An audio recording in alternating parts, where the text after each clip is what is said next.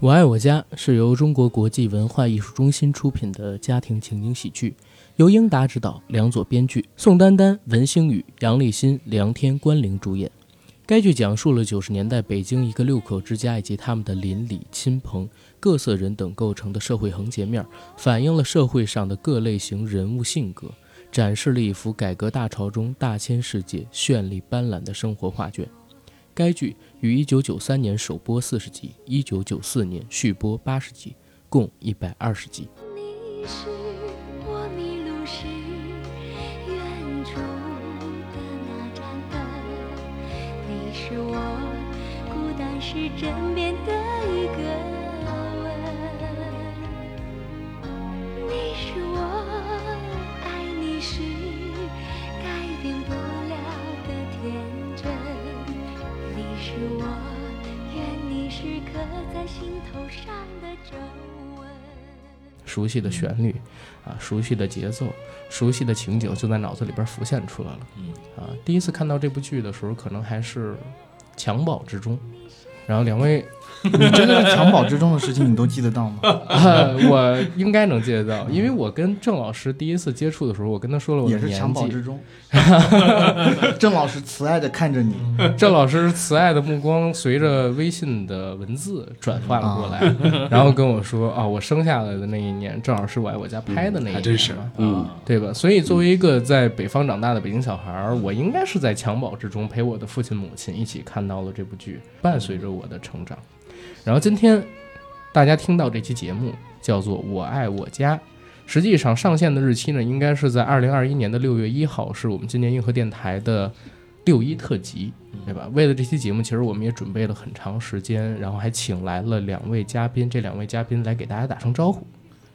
哎，大家好，嗯，我是捕头，呃，大家好，我是杨明。啊，两位可能还是有一点点拘谨，第一次做客到我们的节目当中。第一次串台，对还真是我们第一次串台。嗯，刚刚说第一次串台的这一位呢，是来自于西四五条的主理人郑捕头，而刚才那个非常透亮的声音呢，就是来自于坐在郑捕头旁边的，同样身为西四五条的主播杨明老师。然后，同时我们今天房间里边大家听到了一个刚才在打岔我的人，就是我的搭档 AD 老师。盖奶 盖奶。对，哎最近最近刚被奶哥奶哥对，最近刚被人有一个新的外号叫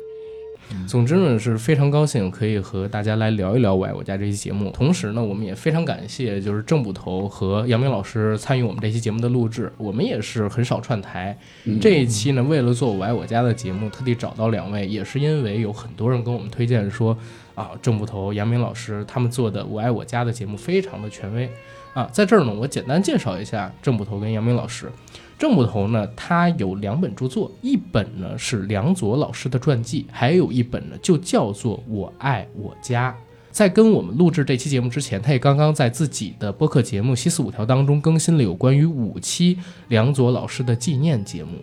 而杨明老师呢，他是一位自由摄影师，但是之前呢也和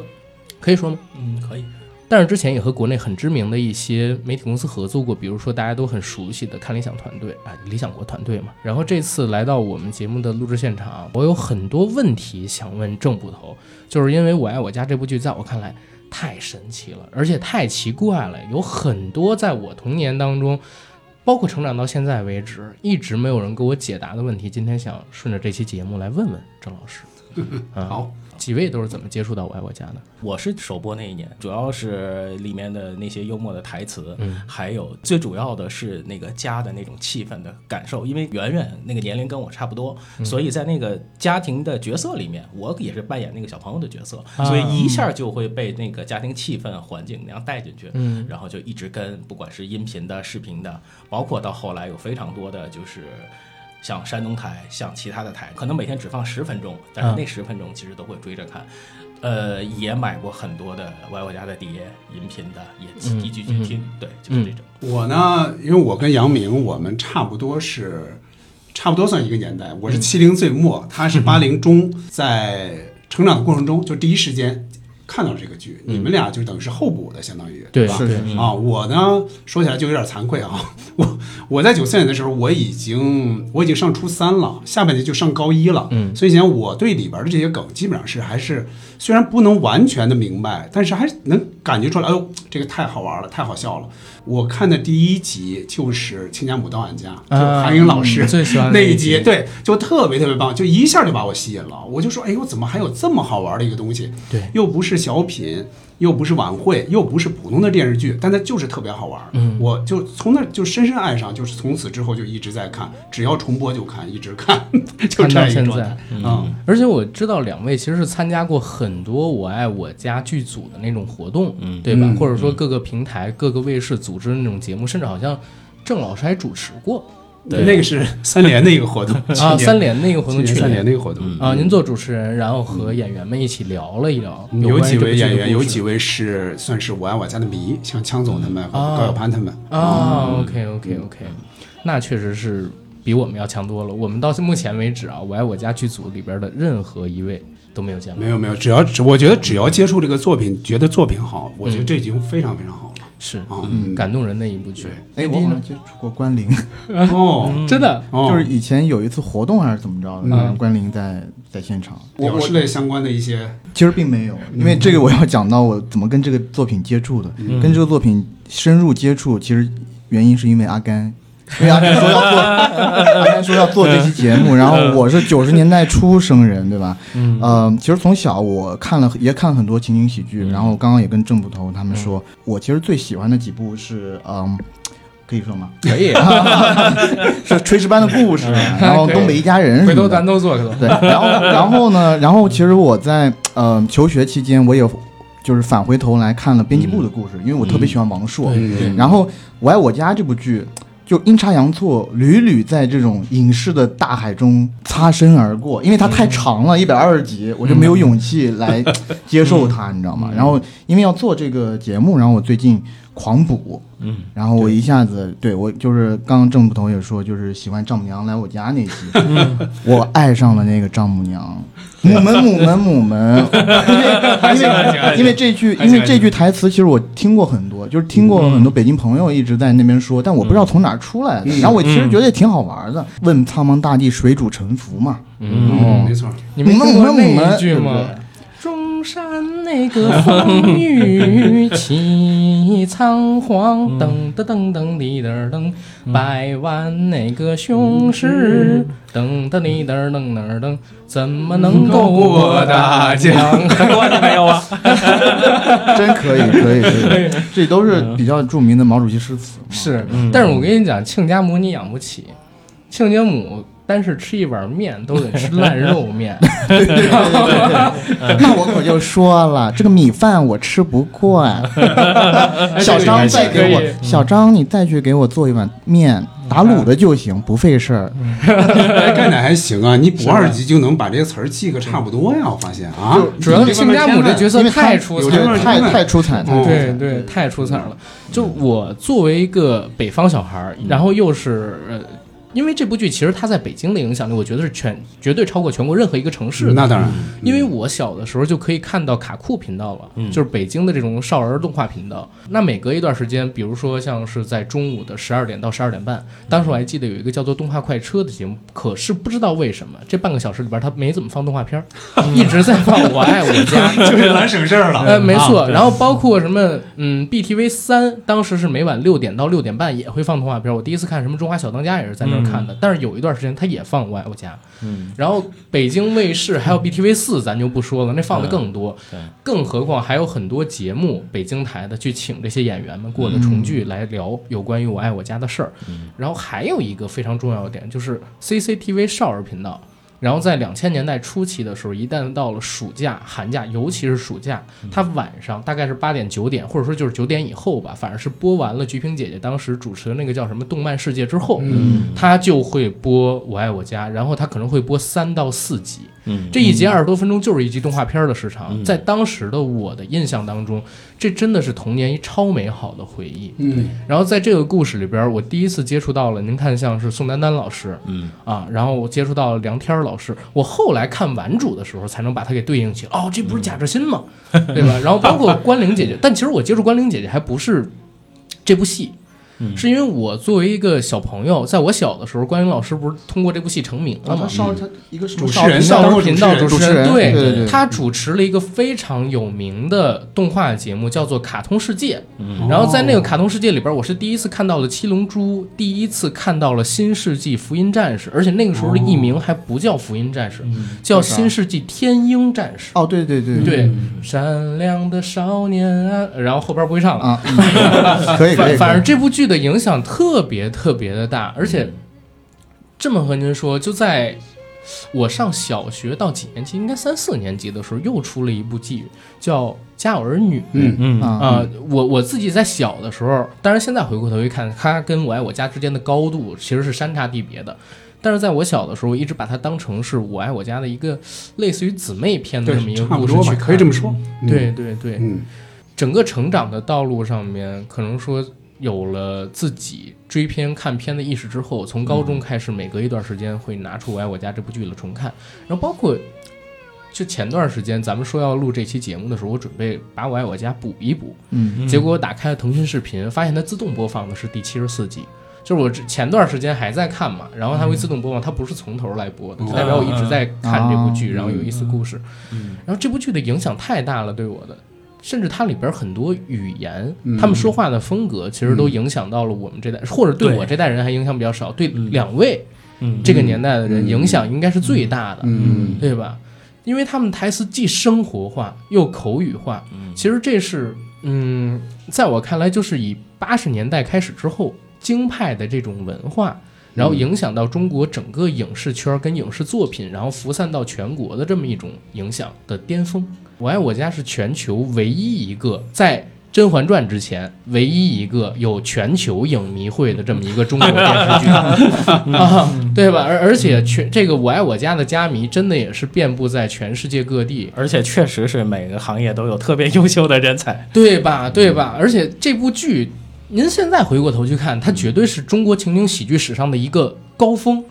就是它很牛的地方在于出道即巅峰，这之后呢，其实就陷入了一个在我看来很漫长的这么一个下滑的过程。到现在为止，其实情景喜剧都已经并不太受欢迎，都没有什不是说不受欢迎，没有太多好的作品出来。没什么人拍了。其实，在国内是，对吧？他最后一个巅峰是以抄袭出身的那个《爱情公寓》嘛？呃，我们不聊爱情故事，是对吧？对，但推是推对荐直接去看美剧吧。对哦对，看好多。对，但是我真觉得唯一有一部可以说从影响力上还有质量上能跟《我爱我家》比的，其实是《武林外传》。嗯差不嗯、多。对，对但是《武林外传》又跟《我爱我家》不一样，《我爱我家》是一个能让你看懂整个九十年代中国的这么一部现实题材的作一个品。切片，对，而我那个《武林外传》它其实是一个幻想作品来的，它是一个古嗯古装的嘛情景胡闹的东西比较多。，对对对，所以关于这部剧能聊的东西太多了，对吧？我们先话不多说，我们先从这部剧有意思的剧情，然后他的人物、他的台词开始聊起，几位个列举几个。大家都提到亲家母那一集，嗯其实我对那一集的相当于是下半集，嗯呃，非常有印象。一开场就是治国治心，嗯养儿千日，用儿一时，就从那儿开始到后面整个一大段的表演结束，嗯搞什么搞嘛，一直到那儿，就是就是那一段台词完全就是太精彩了，嗯嗯包括贾志新跟姥姥两个人的那种。各种的对白啊、然后老太太一直在连哭带唱，连说带演，把志新弄得手足无措，把老父气的也是够呛。整个的那个环节，我我都觉得是非常饱满的一个过程，包括。呃，你爸是天鹅，我妈是癞蛤蟆，就是那个互相的过 招，互相的拆对，就那个环节是太精彩了。呃，我还有印象比较深的就是谢元老师那一集，嗯嗯啊，双轨双拍轨门，门双轨啊拍门双那轨一集嗯啊，那里面于大妈在里面嗯就是这个被堵上嘴之后跟老傅的那一段对白，对也是对嗯特别特别的精彩。呃，包平均年龄七十六七。十六，对，这这个逮逮着还有什么用是吧？啊，这这改造出来这个得多 大了啊对？呀就那那一段是很精彩的。呃，还有我其实我印象很深的就是恩怨那一集，恩啊怨那一集，对，尤其一开场宋丹丹。从里面一出来，哇！您听这个不用不用听，啪一拍啊，这就拍了啪话匣子就开始响嗯嗯嗯啊！您不用听，啪就是有很多非常细碎的这些小的这些台词，包括动作，包括眉眼，包括在整个的场面气氛里面互相的那种调动。《我爱我家》是一个既能听又能看的一个对剧，尤其你看过之对后，你很难忘，因为它的画面切得非常快。呃，你听的时候，其实你脑子里已经有印象了。你即便是听，闭上眼睛听，你都能想象出那个画面。你听，其实又是另外一种感受。嗯所以，《我爱我家》是一个非常立体的。史航老师原来总结过《我爱我家》，对我们来说，我觉得也特别受用。其实就是个生活里面的精神充电宝。嗯嗯，对，OK，嗯，刚才咳杨明说到那个《金牌喜剧班》里哈，就是英达老师导的那个那个片段。其实那个片段是用的哪一集呢？用的就是《不速之客》那一集。 啊对只春不山过只不过是因为其中的一个选手嗯嗯，涉嫌一点小问题，所以这一集没有完全展现出来。但是他们现场是拍几乎拍了一个全集的，复刻，嗯哎、是几乎拍了一个全集。我那我就说说这一集。嗯，首先这是前四十集里的哈，嗯前四十集里边的精彩程度是基本上没有弱的，嗯就后八十集有的特精彩，但有对的偏弱，偏有弱的偏弱对。嗯所以前边这些。最早这个是谁来的呢？这个其实是英壮老师写的，嗯他说他他就跟英英达说说能不能把那个葛优给我请来，把葛优请来我就照着葛优写，所以就照着他那个路子写嗯是的，而且就是把这个事儿写的也特别好玩儿，这个人的台词写的也好玩儿，正好又是葛优来演。你想想，你现在想想，能把葛优给请来，葛优相当于现在的谁、这个流量，等于请到一个情景喜剧来。咱们刚才也提到了，情景喜剧目前是一个什么样的低谷，是你是不太可能请到这种咖的，所以把他给请来，他又那么能演，而且安英达说的是里边儿很多台词，就如果换一般的演员肯定会笑场的，但是葛优就是不笑。嗯他就是不笑场，就就很多什么炸酱面该下锅了吧，就只有那儿他笑了一下，而且笑的这一下是能用的，嗯是不用咔掉的，嗯能用可以用，你可以说他哎说这句他笑了，可这个人物是成立的，是的哎嗯，这里面的台词就太多了，比较典型的就是六指儿嘛，对对吧？啊六指伸手不见六指 儿，就开始就说六指儿，说几遍之后，最后来一个伸手不见六指儿，就对这些东西就是确实非常好玩的，包括他对多少年之后，就是几年前，等于葛优葛躺优又瘫嗯突然又火了一下，这个确实是就是让人们感觉到哦，原来九十年代还有那么一个一个剧出现，这个这个是挺神奇的，其实是那个那个时候正好也是葛优老师创作巅峰期，他是对当时正好在拍《活着》的活过着程当中，没错然后回北京办事儿，被这个嗯英达老师给拽过来没来错演的这部戏。 就一个春生出来，脸硬演了另一个春生。哎对 对对对，而且那那部戏里边有一个台词我印象极其深刻，嗯试图利用我们男同 志的 某些些弱弱点点， 天生的弱点，天生的弱点这个最重要。将生米哎企图浑水摸鱼，嗯将生米煮成熟 饭。 所以你看，你说的摸鱼，阿甘说的摸鱼，你想想，啊摸混水摸鱼当时是个什么样的一个意思？你看现在摸鱼又成啊为另外一又成个另外一个意思就是所以这个这个时代变迁确实那个语言的变化非常非常大。是的，嗯是的。嗯， AD，你在补了这么多集之后，有没有什么印象很深刻的？因为作为一个影视工作者啊，我在看这样的情景喜剧的时候，眼其实睛别乱瞄，我在 我在看这样的一个情景喜剧的时候呢，其实我最关心的问题，或者说给我一个直观的感觉，是和那个编辑部的故事很像， 嗯就是那个时候的情景喜剧，它的台词的水分非常少。每句台词都非常的精炼，甚至说两三句话之间的衔接埋的伏笔，它在后三四三四句话又会给你提炼出来。翻出来那个。然后在这部剧里面，其实我最喜欢的其实是富明老人的角色，嗯嗯因为我特别喜欢听他用一些官腔说一嗯些日常的事儿。像这种戏份呢，其实在现在来看，很少呃电视影视剧中会进行这种描写了。不敢了。 不敢了，在那个里头，他其实是有一些官僚主义的，嗯但他的本人是不坏的。但是你可以看到他有各种各样的私心、各种各样的小毛病、嗯虚荣心等等。然后包括我就呃，我一来也说，我最近补到了那集恩怨那集嘛，嗯就是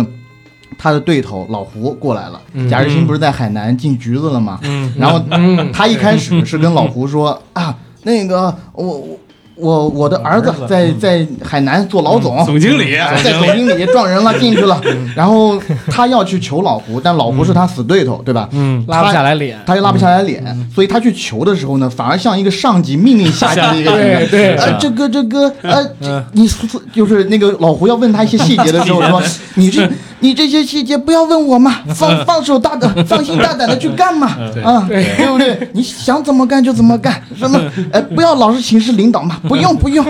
结果那个老胡就放手大胆的去干了，成干完功以的后。成功的捞了马仔，就成功 的成功的把老总给捞出来了，他说啊，这个这个嗯老总不是我的儿 子，我的儿子是是他的跟班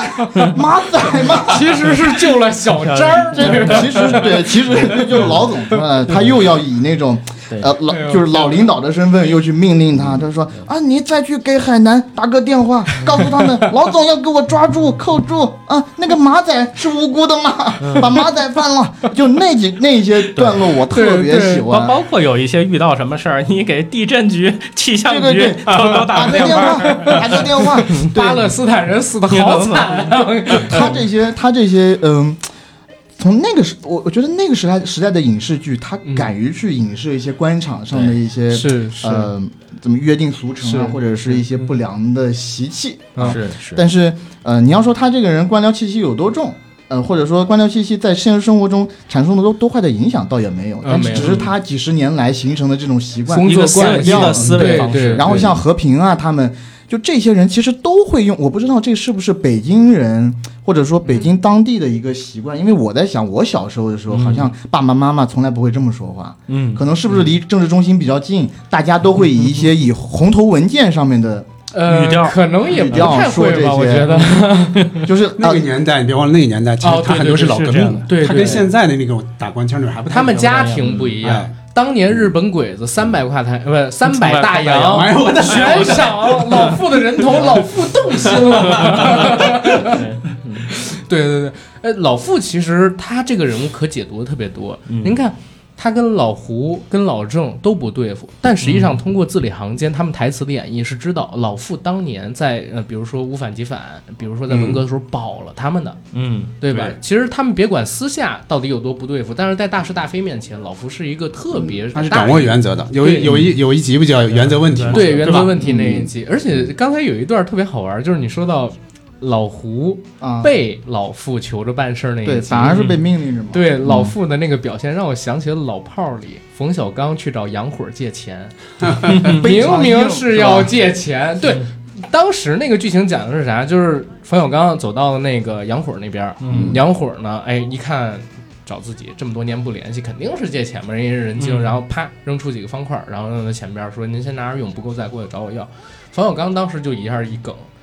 哎，你这是赶我走啊，杨虎，我就不能来找你吗？杨虎说，哎，我们六哥我没那意思，我拿您当哥们儿，你就是太够意思了，然后走了。其实六哥心里边想的是啥？就是我到了这儿，我一得装大爷，嗯，二呢你自己得舔着脸问六哥发生了什么事儿，怎么不跟我说？弟弟必须得帮你，就是他是这样的一个过程。嗯，在二十年代生的老革命，然后长成了六哥那个岁数，大概六十来岁嘛。嗯然后六哥演的那个，呃，冯小刚演的那个六哥大概是五十多岁，将近六十多岁。然后这么两个年代的北京人处理办事的时候，好多时候因为要求人，但是又拉不下来面子，他们的处事方法其实有一贯的东西的。嗯，我现在都不爱求人，那个戏太生活了，嗯对吧嗯， ？OK，然后我我自己印象最深的是双轨拍门那一集。嗯，呃，那一集因为谢元老师嗯其实是我母亲他们那个年代的顶流蔡徐，不是不能说蔡徐坤嘛，就是他当时也是呃表演艺术家了。谢元嗯老师，尤其他去年又去世了嘛，对吧？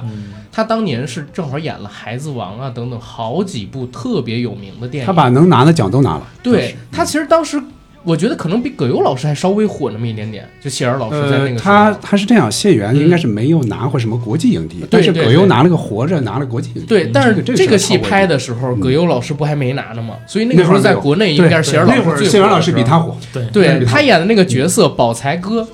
纯洁的男女关系，然后还还有那个什么，哎呀，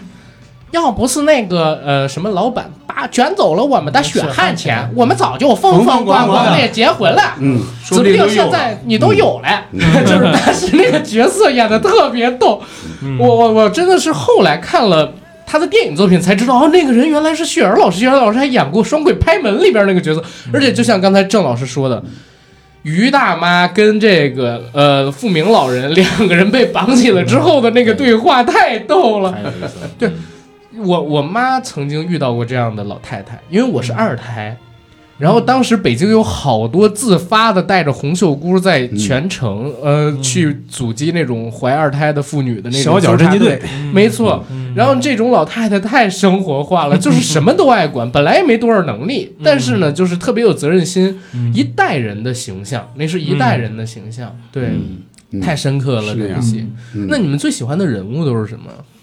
嗯，我在那个剧里面其实挺喜欢贾志新的，啊？啊、就是就是吊儿郎当，但是又为人很正直。嗯嗯，这个是我觉得这个角色，包括梁天老师本身他饰演的这他本身自己的家庭角色、生活里的角色，包括戏剧里面的这个角色，其实一致感很强。嗯呃，所以我觉得他的在这个表演里面是非常非常松弛的，尤其是他他的高光时刻其实也很多，对，比熊如熊这个火光照亮了对他。那个电电视采访那一集，嗯对，那个是我比较喜欢的一个角色。嗯贾日新老师这个角色，在那个年代的北京的作品里边有很多，俗称叫社会小青年儿，对对吧他其实，在更早的谢飞老师的《本命年》里面，对对那有他一段台词，刷子。对刷子那个刷子，而且他那一段很经典的，就是有进没进，有进没进那的那个段台词嗯，那个那个跟状姜文态，儿是对，是是非常非常准确。其实那段台词拿到现在看，不过呃，是，对，是不过时的，嗯，梁天老师是不是演过那《天生胆小》是他吗？，对没对，错，是的，是的，没是错的，是的也是很多他电影。那时候演过不少，就是他其实金那个时候也金二在的这些也在转型，梁天老师长得也是非常有特色，浓眉大浓眼眉高鼻大梁眼儿的。，别别人家 二叔，对对对，这我们说的这个浓眉大眼高鼻梁真不是调侃，真的很多我爱我家影迷是叫他这个称呼。 是的对是对的对，我怕大家就是不懂这个梗，因为我 们在归，我很喜欢梁老师，然后包括他三 T 公司对，对，啊，应应该是我就喜欢那什么，我就熟跟那个谁比较熟，弗洛伊德弗洛伊德啊，用啊弗那洛伊德什么用弗洛伊德过渡啊啊，，我只能说关于这次的呃表嗯演表演，我不能透露太多，我只能说非常庸 俗，相当庸俗。 对，相当是我哥们儿就喜欢庸俗的， 我们那时候成人拿这开玩笑，哎，说这十足青年讲的真棒， 太棒了，我天！然后我们志新啊，越低俗越最好最愿意照顾那些落后女青年，猴小姐、牛小姐，后边哎，真的，他找过了每一个姑娘。都是一个动物动物的的那个名字那个字，这是有意对的杨小姐呀、嗯马小姐什么的，对对对。OK，这郑老师，嗯，咱们尽量岔开是吧？嗯那我就那我就说那和平吧，嗯，啊，因为我在那会儿看的时候，你看宋丹丹已经有名了呀，对她已经在八十年代演那个电视剧《寻找回来世界》，对，春爱晚你没上过商几量对对春晚上过几次，嗯然后在我爱我家之前正好是《爱你没商量》，但是《爱你没商量》我小时候就没怎么看了，嗯但是对这个人演的小品那个是太太太印象深了。嗯然后这个一出来，我觉得哦，那这个应该是主角，就孙丹肯定这里边是主角嘛，嗯除了他那就是那个谁，那就是老傅，嗯就这两个其实是主角。对，所以那会儿就看宋丹丹，我觉得那这个就太自然了。宋丹丹演演起这个和平来，你觉得他就是好像就是那么个人似的，是是啊，就特别特别自然。哎，盘腿儿也好，织毛衣也好。后来那像大个姨对知乎上不是有人问吗？说这个一直有这个问题，说这个和平那个毛衣到底织没织好、 啊？天天就是你就感觉很生活，就特别生活。是那个那个，他是要什么有什么。你比如说。你要那种生活化的，他有；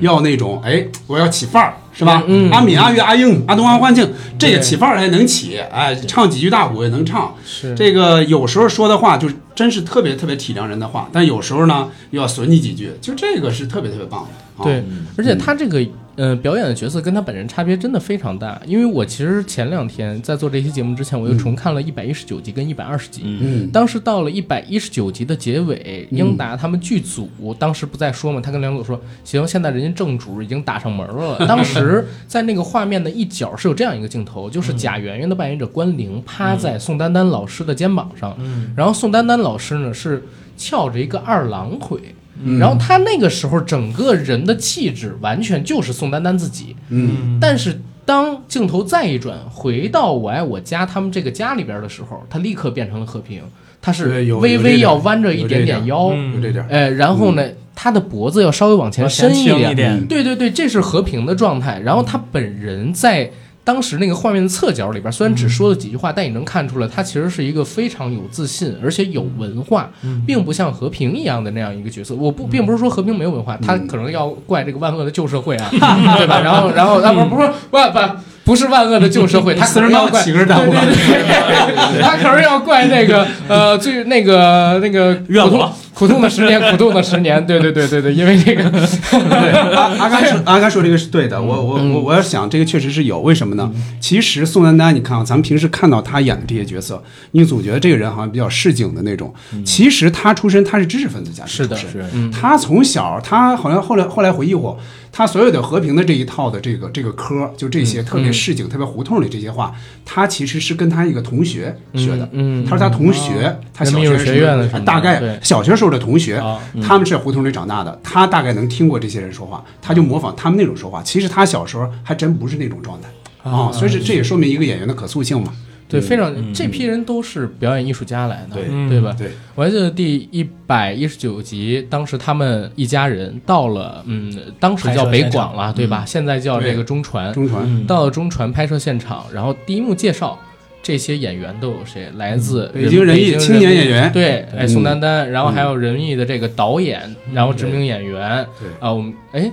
文星宇， 对对，不好意思，啊，来自于北京人艺嗯对的实验啊，实验，他对是实验的，文星宇老爷子，然后又介绍这个贾日新的扮演者梁天儿，介绍这个贾志国的扮演者杨立新等等等等，你会发现。这些演员，你想把他们现在攒到一起来做一个剧，虽然我我觉得其实可以实现啊，但是播出去不会像当年一样有那么高的收视率，因为他们其实是现在没有流量的人，只有演技的人，嗯，这个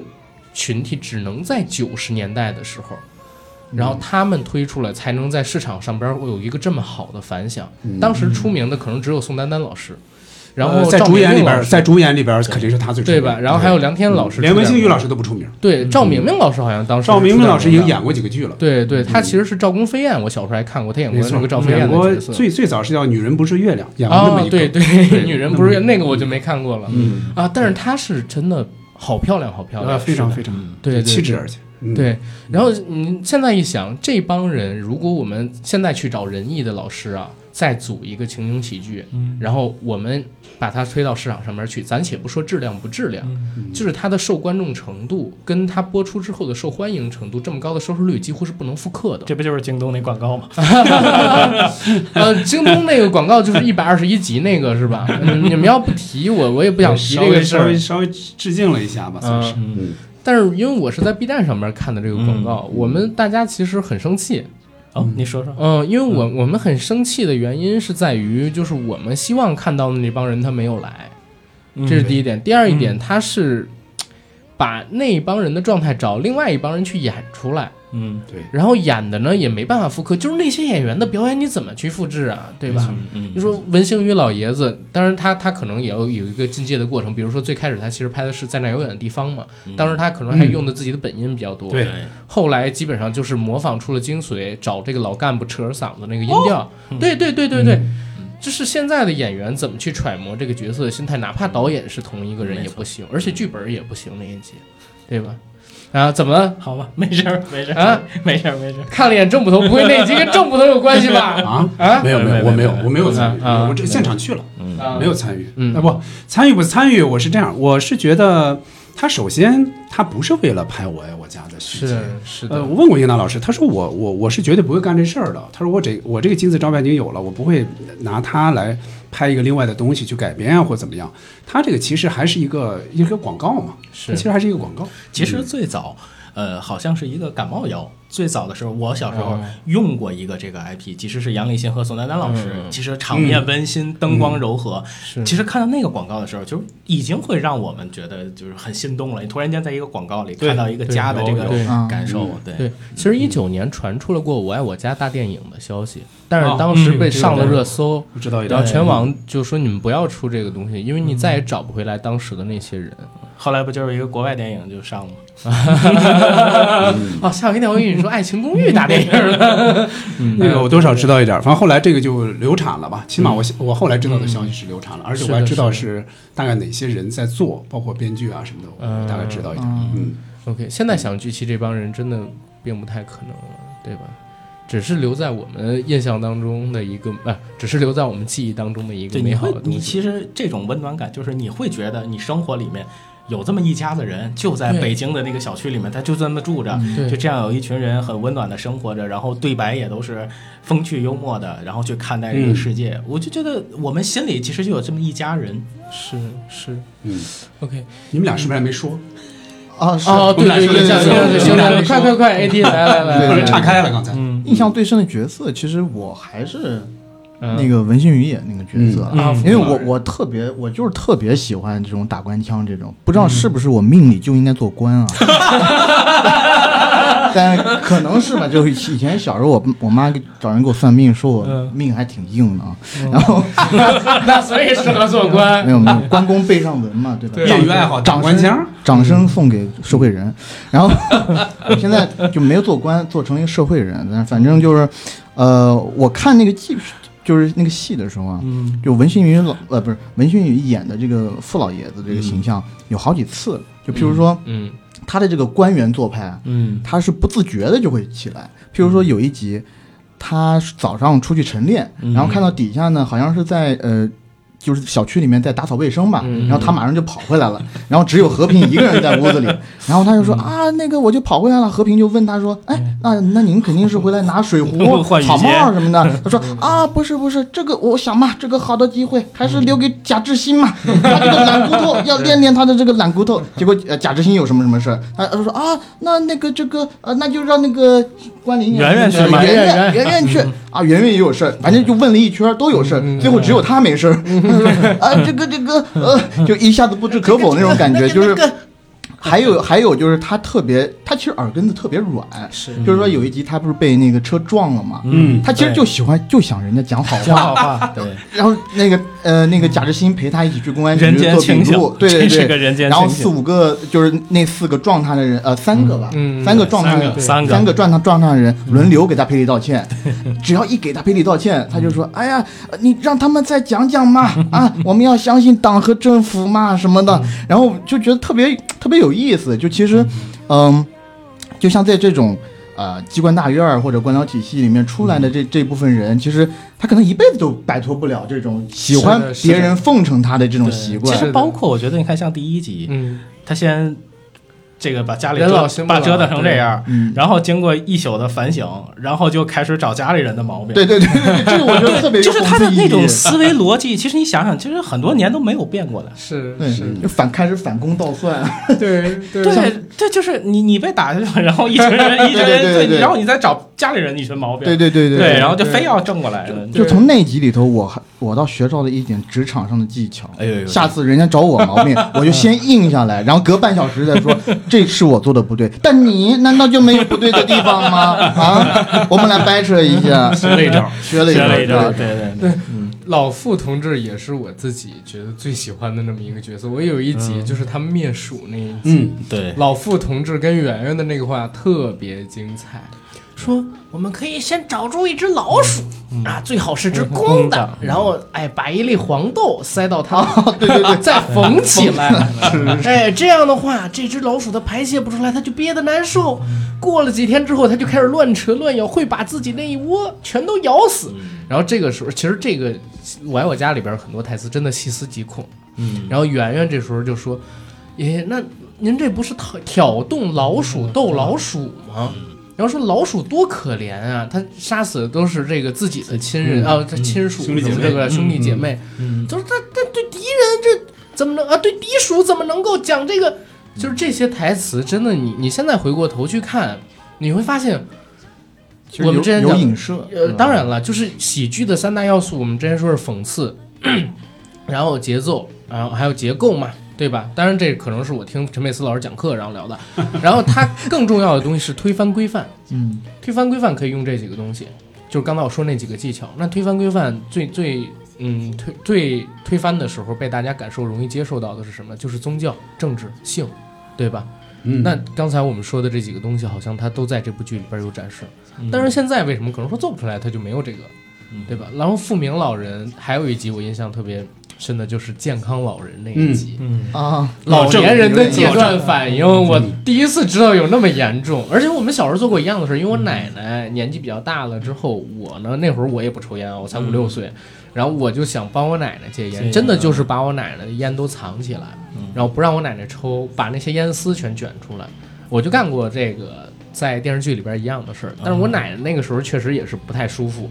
啊，嗯戒烟之前有一段时间并不太舒服。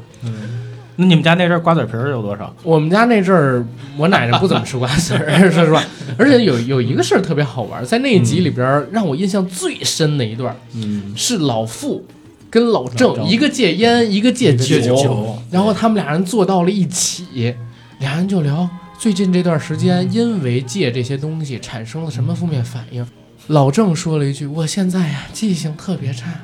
说完什么事儿，立刻就忘了。圆圆，刚才我跟你说的这些事儿，跟你爷爷说，指着老傅，然后喊圆圆，然后老傅也有一句话，那个是他儿子治国问的，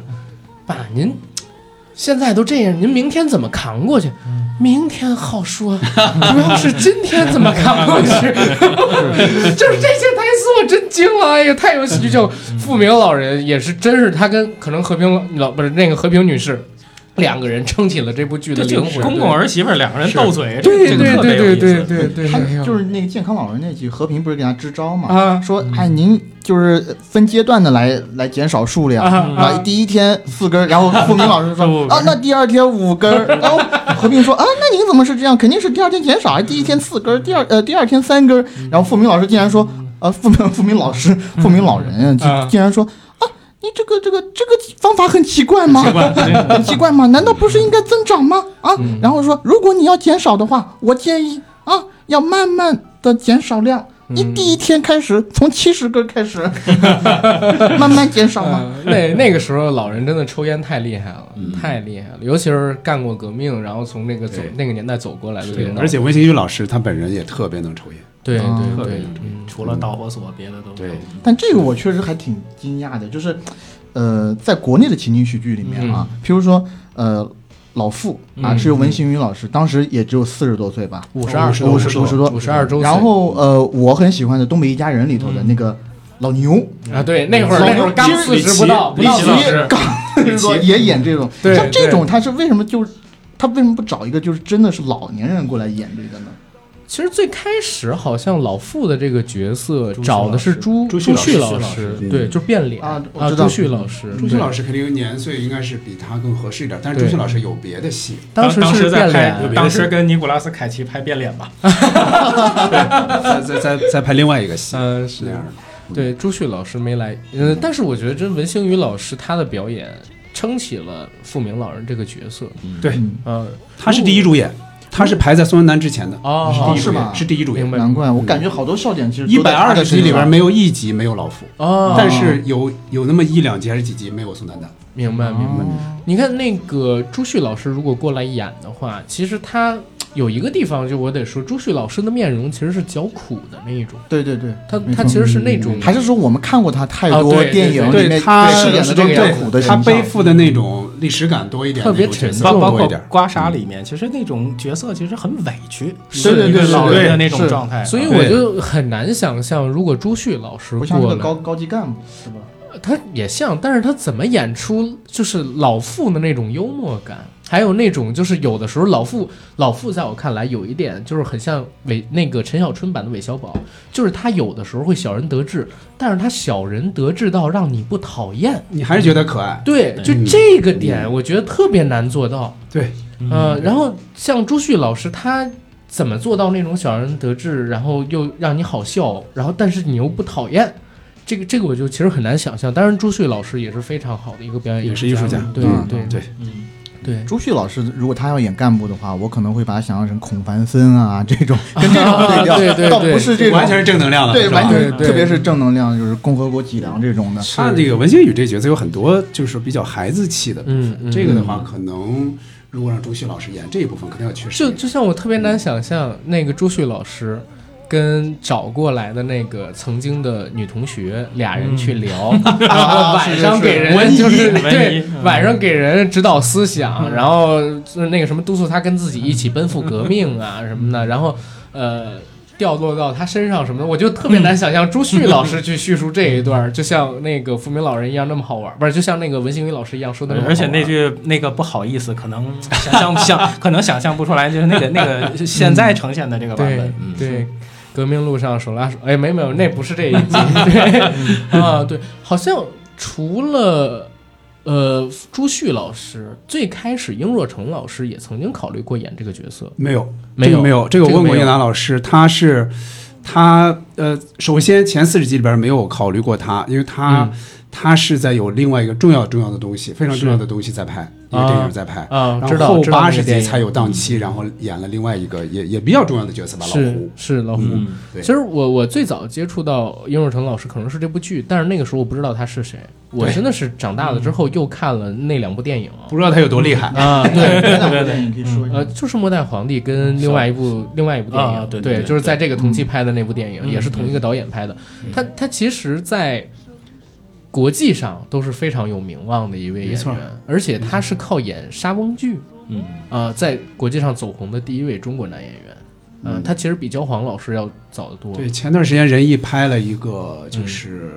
这个殷若成老师的一个纪录片儿，嗯对那个对对他的一个整个成就进行了回顾。而且英老师他们家族其实能聊的东西也特别多，他们家族也是一个非常有意思传奇的故事传奇的。嗯他的父亲英千里大学士，可是再往上数，他们家是摇煤球起家的，然后后来呢，突然之呃间有真的是。要命，真的真的摇煤球，好像就是他的爷爷吧，呃，还是太爷爷？呃，首先是鹰脸之嘛，嗯鹰脸之，然后鹰千里，然后鹰若成，啊然后英达，然后现在的这个对，这个这个殷如迪，扮演好像是嗯摇。煤球，后来成了驸马爷，是吗？呃，他们是这样，他祖上肯定是跟摇煤球有关系，啊定兴啊哪儿，反正保定对地区的嗯这么一个一个，就是肯定是呃也是苦出身，苦出身，苦出身对，嗯所以在这部戏里边有一个剧情嘛，就是那个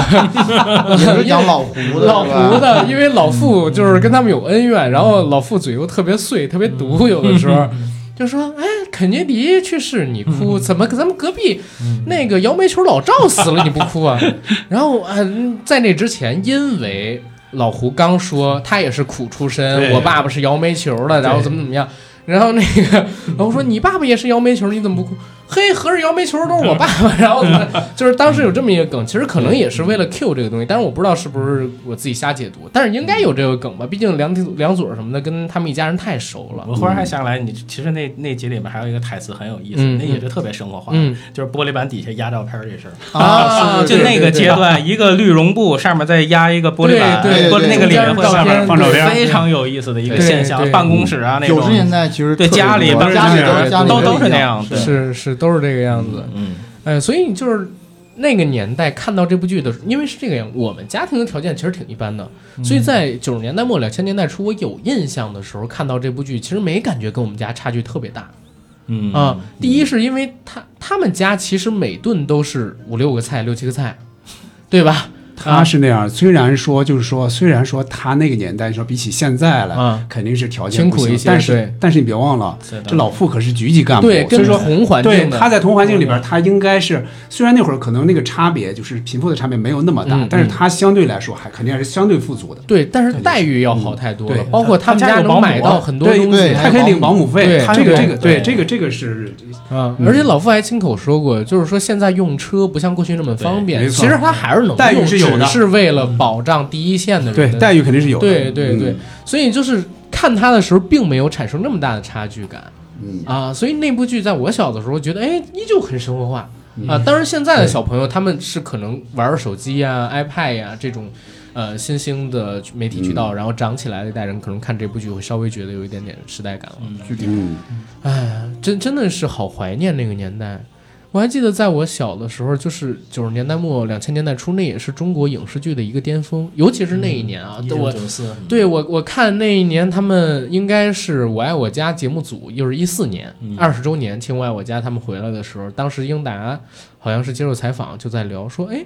就是我们请葛优的时候，他正在拍《活着》；嗯，我们请姜文的时候，他正在拍《嗯阳阳光光灿灿烂烂的日子》嗯然后他们是举着摄影机到了《阳光灿烂》的现剧场组现场对去拍的现场姜文拍的。对，对，然后那之后马上又出了《霸王别姬》，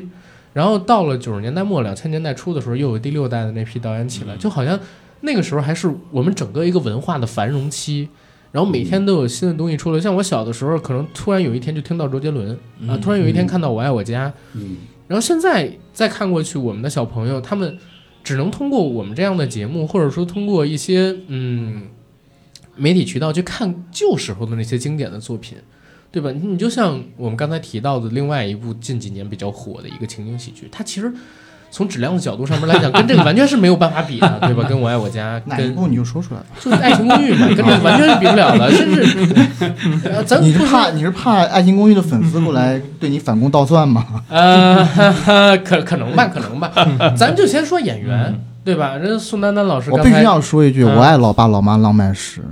哦，老爸老妈浪漫史哦，对对对对，哦嗯我哦爱哦，哦爱情我公寓是我我是，老啊爸老妈浪漫史的忠实 拥趸。对嗯嗯嗯嗯，好寻妈请出去记好的好的好的，你给我出去， 我的电话号码是， 欢迎来找我，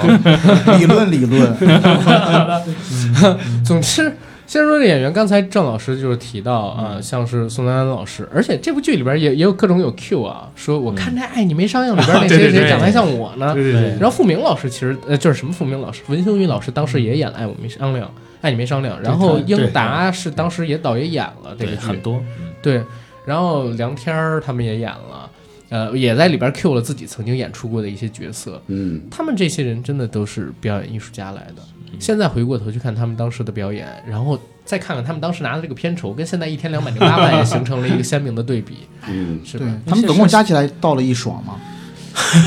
肯定没有，肯还定没有一没有爽，没有肯，定到不了，到不了，对到不了对那没爽啊！这个剧好像钱的事儿应该是英壮传的，是吧？大部分，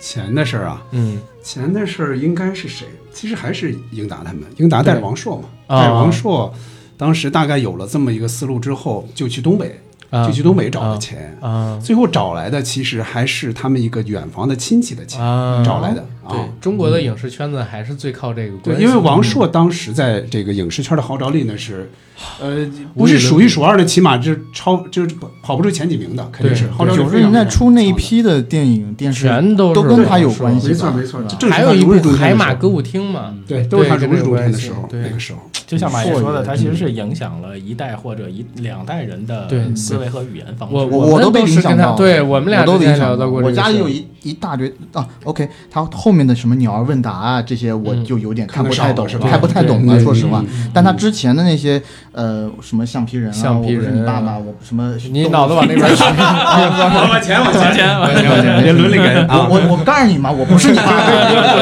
你你要看你要看正往事，说玩蛋去啊你要看正往事。然后然后什么动物凶猛啊，对对看一半海着就水很一半美火焰我空中特别小姐喜什么欢的特对别喜欢。嗯，对，英达老师也说过，其实他们当时的很多人其实都是以王朔为中心来对来建起这个整个这个京味儿的影是视也好，小说也好，文学也好，是建立起这么一个体系来的。嗯啊是的其实是的，因为嗯王朔的小说是先是在七八十年代的时候火起来呃，，八十年啊，代，对，八十年代， 70年代肯定没有七十年代末， 70年代末七十年代开始末开始开嗯开始先出对，因为我记得马未都老师说他做编辑，然后当时出的《空中小姐》应该是七十年代末的时候。嗯然后，那王朔老师他出这个自己的文学作品的时候，应该是在整个文化圈子里边最先引起广泛影响的这个文革后的新京派文化。对，哎，空中小姐是那部小说是那个郭第一涛的《永失我爱》的那个的原著吗？呃，啊他是对好对对他他是对这样是的。 《永失我爱》是不只是用了《永失我爱》，应该是他也综合了另外的几个，嗯是的宫小姐是的也放进去了。你没发现吗？徐帆他们就是他就是宫宫小小姐对他就是那是个把就是那两个三部小说放在一起，啊是的，是但是的名字起的是《永生我爱》。对啊那跟那个其实与青春有关的日子也是几部小说，呃几部小说融起来的对方言什么包的括这些过角把色，瘾，对，过把瘾也过把是瘾融的，也是是融过把的瘾，嗯，对不只是一一部小如说。果王电视王朔那个剧去上考巅峰古，了就去看叶京老师拍的那啊， 个。是的，是对的，对对我们非常喜欢，我就们是特别喜微博欢名微博叫名叫经验老师的这个作品，微博老师，微博名尤叫其《经一典。笑大方》，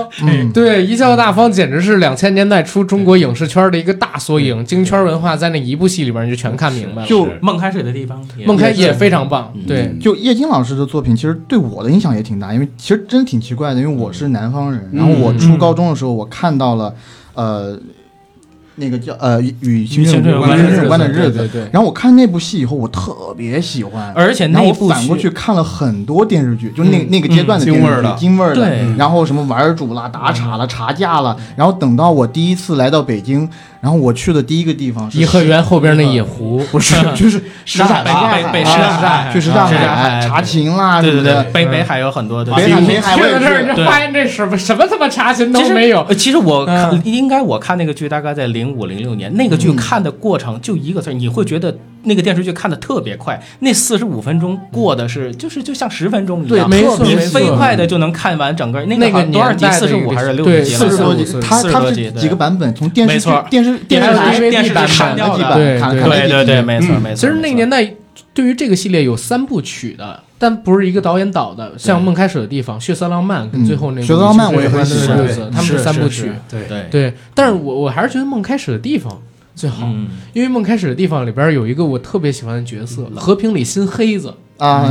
傅彪老师傅彪演老的师那个，真的和平里新黑子那确个实不错嗯那个角色演的太棒了。不过我们还是先说回我爱我家 了。对对对对对，嗯呃，我我这儿还正想问这个呃郑老师呢，因嗯为我呢从很多渠道都听说，哎，王朔对我爱我家这部剧影响特别大。甚至有人传说说这部戏是由王朔主控的，虽然他没有挂名做什么角色之类的，嗯但是很多人说，哎，王朔是这部戏的主要发起人之一。这一块儿我还真的想问一问呢。嗯，从那个《我爱我家》前四十集，你看那个前面那个那些字幕来说，嗯王朔的身份是策划，嗯他说实话，他也就是确实参与了这个戏的啊策划。嗯嗯最早的时候，呃，他在他们在拍呃编辑部故事的时候，王朔就问过英达说：“咱们这个用不用加笑声？”嗯当然英达没有没有深度参与编辑部，当然哈。然后说英达的意思是，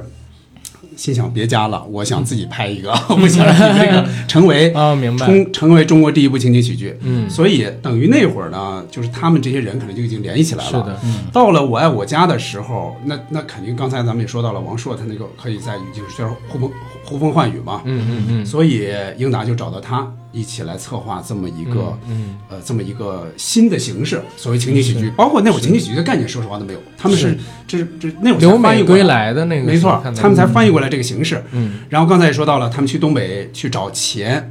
在每天喝酒的过程中，就每天各种酒场嘛，就是你也不知道在哪儿能拿到这个钱。有一天晚上说，哎，咱们得得列一下啊，咱们大概是哪一些、哪些人、哪些大概什么剧情，嗯包括这片名当时都没有。嗯然后王朔就说，就叫我爱我家。哎，英达就觉得特别奇怪，他说这个不对呀、这个这个应该从语感上说应该是我爱我的家呀，嗯，因为咱们现在你听啊，我爱我家，你觉得很熟很了，熟了。但是在习惯九了三年、九四年之前是没有这个词儿的，嗯没有。一般来说，你这儿肯定要加个的，嗯否则是这不符合人们的语感。嗯然后王朔就说：“哎，要的就是这别扭劲儿。”结果一放上去，第二天就写上了嘛，就把这个剧名给写上了。是但是后来你看，你推开之后，你发现它其实还是很顺的，就是王朔是有这个感觉的。天才，所以呢，但是问题在于呢，开始英达肯定是想让他不仅参与策划，也要参与编剧。对，但是后来因为爱你没商量这个事儿，嗯他好像有点儿受到舆论的一些打击。啊是，所以是嗯就躲。了，躲了之后，他才给才给英达推荐了梁是总嗯，啊。其实咱们可以感到有一点小幸运，如果是王朔直接参与编剧的话，写出来的跟现在咱们看到的《我爱我家》绝对不是 一样的。甚至能不啊能播，我觉得可能都是一大问题。我是我是觉 得他怎么说呢？他那整个精神气质，包括人们的那种嗯对对市井的感觉、生活化的细节，肯定是不如现在这一版的。对，因为我我自己看过就是梁左老师一些相声，然后我也嗯看过王朔老师一些作品，可能不对啊，但是我自己的感觉是，梁左老师很容易的就能把一些很尖锐的问题幽默化，然后变得没那么伤人的同时，又把嗯问题指出来。嗯但是王朔老师他的作品更多的还是讽刺，而且是犀利的讽刺。嗯，他的幽默是点缀，讽刺是核心，他就没办法把这个东西温柔化。所以他如果来做《我爱我家》这个作品的话，可能会变得更尖锐。就是到时候我们看到的是不是这么一部充满着呃日常琐事的温柔的作品。当然，其中也有很多针砭时弊的东西，可能就不是了，对吧？所以呃，所以我也说能不能播出也是一个问题。对，一个是这方面，再一个就是你可以看一下编辑部的故事。其实编辑部故事它是有一种精英范儿的，就有一种知识分子范儿。对但是它放在编辑部是合适的，对是这种这种状态放在这儿是合适的，因为来往的人都是这些人。是但是如果这个家庭里一个个的也是知识分子范儿，对，市井气没那么重的话，那这个其实是不太成功的，因为你这是家的一个概念。编辑部的故事还是我的科幻启蒙呢。啊，那个星星星星星星是星那吧部？集，对他那星集星那，他集不是未林来的玉那星星部集里边，他演了一个机器人啊。哦，那个啊李玲玉、对对李玲玉啊，对李什么李明玉、李玲玉，对对对，阿嗯玉嘛，对他演的 那个机器人，嗯，嗯那机器人很恐怖的，嗯是换体梗，哇，就那来一机器人，然后大家都特别喜欢，什么都干，嗯但是包藏祸心，太超前了。这部剧，嗯我不知道蔡明老师在春晚上演的那个小 品是不是也受到这个影响？呃， 春晚史上最邪典的小品之一啊。嗯然后，然后他他要是回过头去看，好像编辑部的故事，只要加上现场观众跟笑声，真的是完全成立的就就是第一个完全成立，对而且他也是搭的景儿，啊，他也是个室内的。对，啊也也是有几个外景，拍一对些对外景，对对对是对是，哎 对呀他用了那个东交民巷的那个外景嘛，有有一个外景楼是那小楼。但这嗯个其实我有点界定，但这个其实我一就是有点界定不是特别清楚的地方，就是在我看来啊，编辑部的故事算是一个比较完整的情景喜剧了，嗯为什么不能把它算是？就是当时没有这个概念啊，然后英达他们第一次翻译了情景喜剧这个词儿，哦然后他想又留给加上自己笑他声，有留给点自己私心用他想想定对义一对下这样啊的，对，首创，对。对嗯，所以中国第一部情景喜剧是《我我爱爱我我家》家一百二十集大型情景喜剧，对，这个剧真的看了太多遍了，而且哎，刚才提到了我我提的一个问题，咱们这儿正好进入这个阶段，有好多问题我需要郑老师来给我们答疑。刚才提到就是王朔跟这部剧的关联跟影响嘛，嗯从现在来看是非常大的，嗯对吧？嗯第二一个呢，就是我其实也很想知道，就是嗯，英达他们是怎么走进这个圈儿的？因为英达其实是在北大上学嘛，好像是北大物理系嗯，啊，对他们是哎，不在是心理英达是心理系，英壮是物理系。哦，对对对，英达是心理系，英壮是物理系，对嗯他们俩跟影视圈基本上搭不太上关系。而且那个时候其实也已经出国了嘛，然后回来又做这个对影视行业，我真的也没搞清楚这之间的关联是什么。本来都是说应该往学这个方向去发展的嘛。除了跟他父嗯亲的影响有关，还有什么有关？对，英达老师呢，他肯定他进入这个圈儿，其实跟他留学有一定关系。嗯，他留学在美国学的，其实肯定不是影视这方面嘛嗯，他学的应该还是心理。啊但是在那个过程中，他应该是对这个很感兴趣。呃他谢晋他他本身在北大对做话剧话话剧哦话剧啊社就有非常没多错的这些呃啊经验是有的，经经验和对兴趣是有的。对然后他在美国的时候就遇到了谢晋，结果呢，因为肯定也是因为他父亲这边的关系嘛，他就在这儿当了一个副导演，是所以就跟那个这里边的人，也就是开始熟悉起来了，影视圈的人开始熟悉起来。回到国内之后，又参加了像《黄土地》呀什么的这些拍摄，啊黄土地》里就有葛优，对对对所以他又葛优又熟起来，对就慢慢慢慢还有可凯歌什能么的哎呢，对，慢慢慢慢就跟像王朔呀、什么这个京味儿圈里的人熟起来了，大概是这么一个关系吧。是还有还有围城，对对，没错，没错，陈道明老师之类的，没错，对，嗯，其实现在演艺圈都有这么一个传说，什么京圈儿啊，什么满族朋友圈儿啊，等等等等的。其实我还真的是觉得很大一部分原因是在于英达老师跟王朔老师他们这一批人，嗯嗯呃，这一批人左右了可能整个八十年代到九十年代，八十年代中期到九十年代末期，甚至两千年代也影响了一些。呃，影视作品吧，他们的文，他们把北京的文化其实辐射到了全国。有一段时间打开电视，你会发现，我靠，绝大多数的电视剧全都在演北京的事儿，要不然就是清朝的事儿，是对吧？京城那边发生的，要不然呢，就是在讲大院子弟的故事，嗯，啊，要不然就是现在都市里边一群年轻人在北京生活的故事，然后这些故事形成了中国影视文化的主流，然后辐射到全国去。但是这这些年，当然其实北京文化也在衰落，有点示，威了，嗯这几年有点示威了。嗯对，对但是我们要说还你要做影视行业的话，还是得在北京。啊，对，还是得来啊美对国。这个这个中对国这个不矛盾，对这每个一个这个对不矛盾。对啊，我我没有由别的刚才城市那可个以阿甘说的，是的我也想到了，就前段时间赵照老师编剧， 嗯，她她的丈夫赵赵大年老师嗯导的那个《徐汉记》，唐唐大年老师，就是唐大年嘛，啊我说错了，嗯赵大嗯赵大年，年对不起，对不起，赵大年是另外一个人，唐大年老师，就他们就拍的这个《寻汉记》，我我看完我就想，我说是不是现在整个的这个京味儿的文化在影视这块儿的影响，就是确实是小的很多了，嗯啊，确实有这么一个变化，就是那个时代，就像刚阿刚刚才说的，那个时代确实能看到非常非常多的，有一部接一部的，对就是京味儿的那种影视剧出来，包括冯小刚是吧？那些电影对对吧？就是影响是非常非常大的。对啊，很多人就是他甚至在海外，他可能都能说几句北京 话。对我把这个原因归结成是特来自于特权阶级子弟优先享受拍摄权所带来的，呃，呃文化辐射现象。给总结了一下，提炼了一下，呃因为学术派啊，嗯对，因为我自己的印象，比如说像是这个王石老师，他是怎么播到第一桶金的？王石老师就是万科的那一位啊。哦他其实因为他爸是铁道部的，他倒腾玉米，他爸劈条子，对赚到了人生中第一个三百万。嗯呃，它是靠这种价格双轨制加上就是特权，然后使用。那其实我们如果聊影视圈的话，您也会发现一个非常重要的是，田壮壮老师跟张艺谋老师他们是同一批的。嗯。然后陈凯歌老师一毕业就去了北京电北京儿童电影制片厂，而田壮壮老师还在上学期间就已经开始能拍片儿了，做导演了。嗯呃，然后他们您去细数一下父母，一个是陈怀凯老师，另外一个咱就嗯不说了啊。然后这个张艺谋老师呢，毕业只能被分到广西电影制片厂，对嗯其实是一个。咱现在说，在当时是鸟不拉屎的那么一个制片厂，嗯后来要不是赶上青年导演扶植计划，那四个从北京来的大学生特地给了他们支援，让他们去拍片儿，拍出了一个一个和八个，要不然他嗯可能永远成不了张艺谋。但是英达老师，他的父亲就比如说英若诚老师，当然也是非常非常非常非常非常好的一个演员。刚才我们也说过，他演的一些戏跟影响力，但是确实也是受到他语音的照顾。包括英若诚老师当时其实是在文化部任官嘛，对吧？任任职称的，所以他当时的影响力也帮助了他们的作品，然后推广出来。更不用提什么马未都老师、王朔老师、叶京老师，他们本来都是军区大院里边的子弟，啊、尤其这个王朔老师，他是出自于海军大院儿。啊，在马未都的饭局上边自称是莫席，是吧？那马未都老师因为是空军大院儿， 然后说是这这就这些东西，如果你一聊起来的话，可能会发现其实并不是，嗯、京味儿文化它在衰落，而是因为现在渠道铺得越来越广，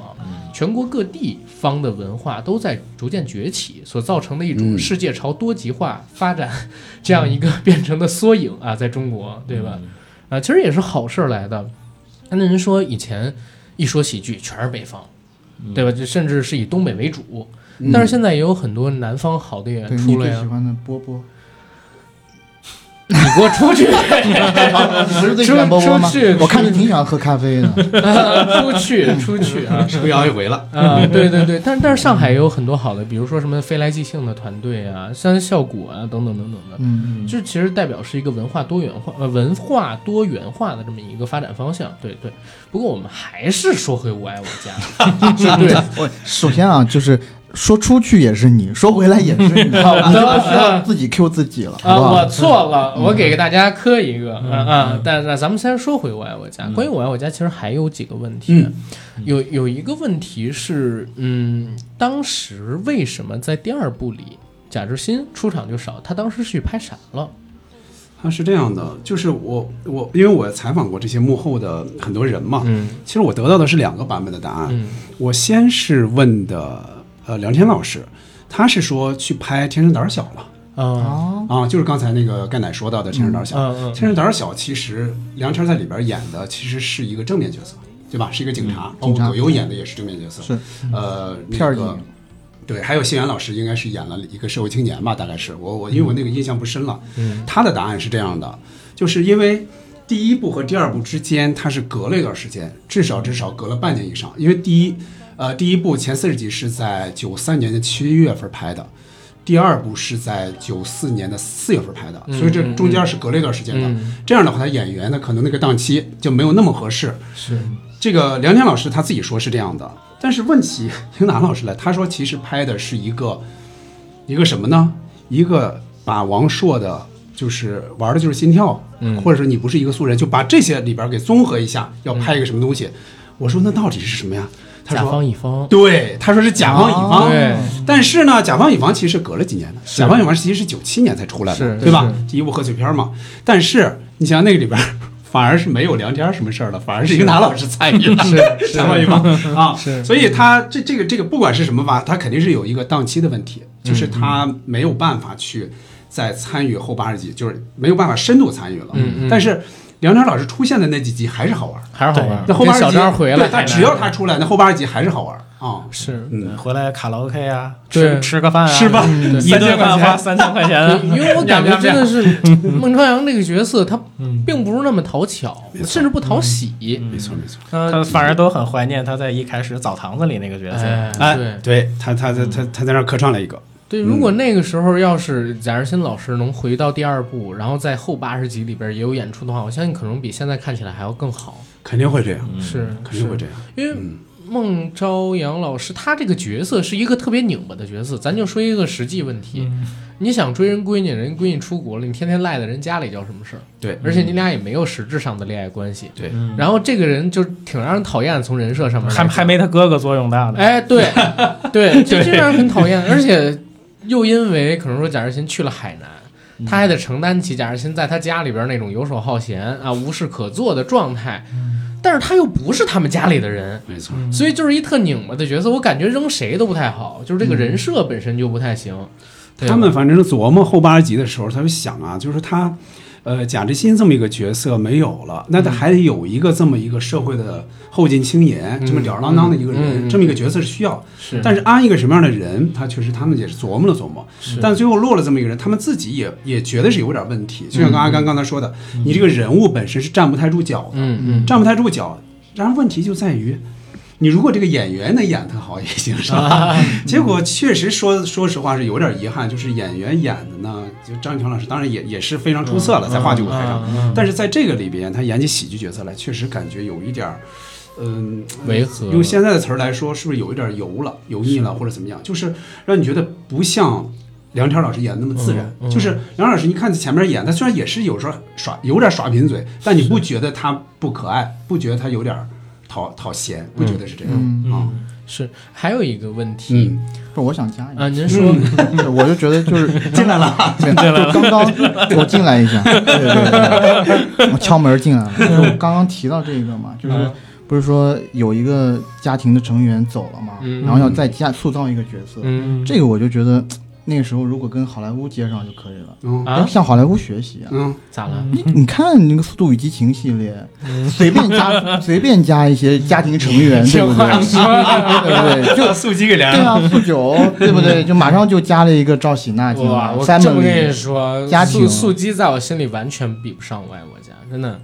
对，哎，对，这这儿说回来，有一个问我们题，要出去了。我非常想速问，激就是我就没怎么看过，是不是？我我就说这个编剧的专业度啊，你看人那肯定还是好莱坞人家多专业呀是编剧，梁左老师是文学师啊是都不是文一学个行大当。师，对文，学大师，他标的那个行业就是文学师嘛。嗯然后 OK，呃，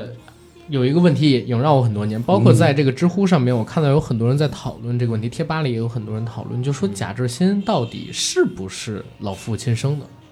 啊，这个问题，你们有了解过吗？嗯，杨明说两句，杨明说两句不，不，你说这两句这说这不两句这这你这这个太专业了。你们俩知嗯这道个不不不不没事，我给你我给你插科打诨别的。这这个这个他是这样，首先咱们从咱们从看的时候啊，就是从剧情本身来说哈，嗯。它确实有点矛盾的。这个事儿确实耐琢磨，耐琢磨在哪儿呢？就你从近亲这集里看，嗯它是有点问题的，嗯就是而且几乎百分之百可以肯定是有问题的，嗯就是那那些诗也好，是包括长得是那什些么事儿也好长得模样也好，嗯还有就是时还有时间点，对就时间也正好碰上，对吧？六二年相会，六三年出生，对吧？嗯就是你会觉得这个事儿绝对是有，但是就在前四十集里边儿，另外一集就把它又打破了，就是原则问题那集，咱们刚才说到，嗯嗯就是文姨来嘛，嗯然后文姨就说：“你看，呃，一看到知心，他就说，你看你你跟你爸年轻时候最像。”嗯这句话说明什么呢？说明他应该是没有问题的，嗯所以这两两集其实有点矛盾。嗯嗯，呃，这个别说，别说咱们观众哈，就是呃演员梁天老师本人他也闹不太清，啊他也闹不太清，他演了那么多，但他稀里糊涂演下来的，他都闹不太清，这是为什么？他也觉得我们看得特细，跟他问问题的时候，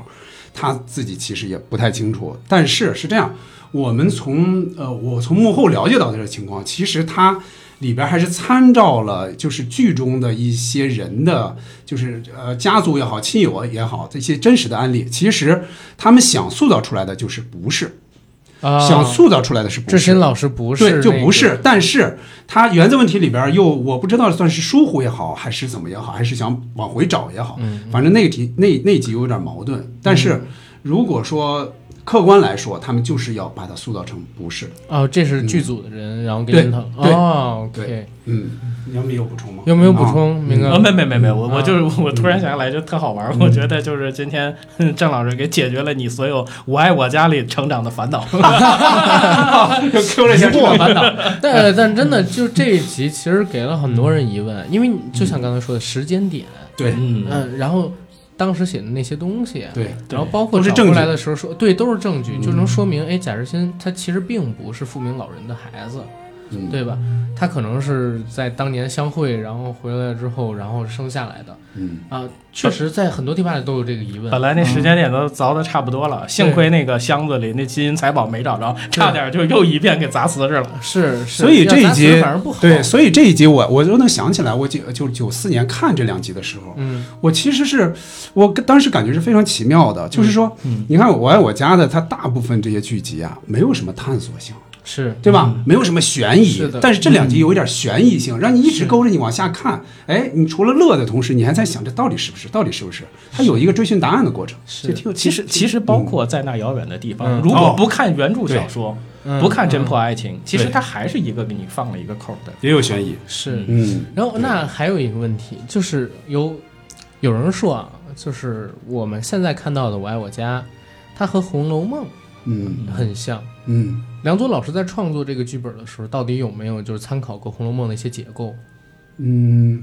首先说梁左老师，他还不只是《红楼梦》迷的问题，就是他从在北大中文系上学的时候，他其实已经开始研究《红楼梦》了。嗯，他和他同学还开过《红楼梦》的研讨的一些会，闹不好跟周汝昌他们可能都见过。是啊就是是他甚至有会员证，就是红学会的会员证，他是有的。所以说他不是一般的喜好和爱好，他其实就是有研究。所以说，我但是我不觉得他就是说我我我要我写的时候我就照着《红楼梦》写，嗯我是觉得他有的时候有意无意的，可能就把他一些受到所思想，影响嗯对对，他就会体现到里边去。比如说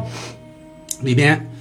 呃，姓贾这个跟他没关系，嗯姓贾这家姓贾跟他没关系，呃老傅不是姓贾吗？对贾对对贾对敬贾贤敬嘛，贤嗯这跟他没关系，这是之前就有的，嗯这个这个这之前有很很早就辟谣了，这个不用说了。是一百二十集跟他也没关系，嗯其实不是说那个一百二十回，这一百二十这也没关系，这只是个巧合。巧合但是有一些确实有，比如说我我吃的竟很受用，就那红烧肉。啊，对，竟很受很多用，这台词是那个里边这个肯定是《贾母红楼梦》的台词，嗯这是，但是这个台词呢又不是梁左老师写啊的，这是张悦写的，啊张悦老师，张悦老师写的，嗯但是张悦老师他肯定也看过《红楼梦》，他也是根据那个来采了这么一句。把那六国范其落他的呃六什么国六国范落对六国对范落对的对这个对应该是梁左老师写进去的。其他的比如说有一集叫《彩云易散》，嗯就是小贵小贵要当演员没当成，彩云易散这个肯定是用的就直接用的《红楼梦》里边里边的话，嗯里边还有很多，比如说什么什么也未可知，就是小晴嗯小晴表妹说什么什么也未可知，也未可知，《红楼梦》里边经常用。嗯经常用这句话，所以里边很多肯定他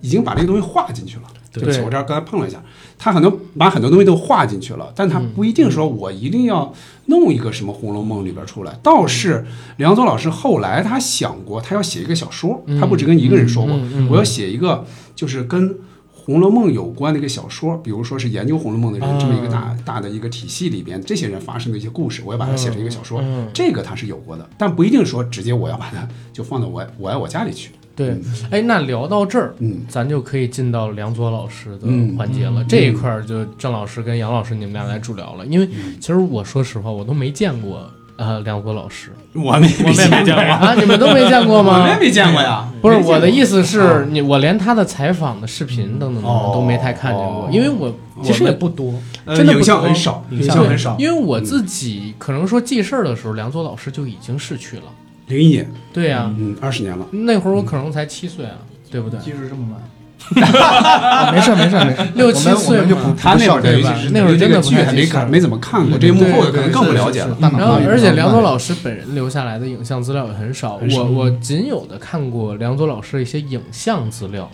还真的就是《我爱我家》到最后两集的时候，嗯他出来坐在那儿，昨儿晚上还是前儿晚上，我不重看《我爱我家》最后两嗯集吗？弹幕上边还有人说，哎。英达旁边坐的是香港导演王晶，弹幕上还有那个， 他大家可以去看这嗯胖乎乎的啊，对对对，而且戴一个眼镜儿。但是我我知道那个人是梁左，然后包括梁左的妹妹梁梁欢嗯梁啊欢也在出来了，也就是在他们一家三杰都在嘛。嗯然后当我看到这个角色的时候，其实我很难把他和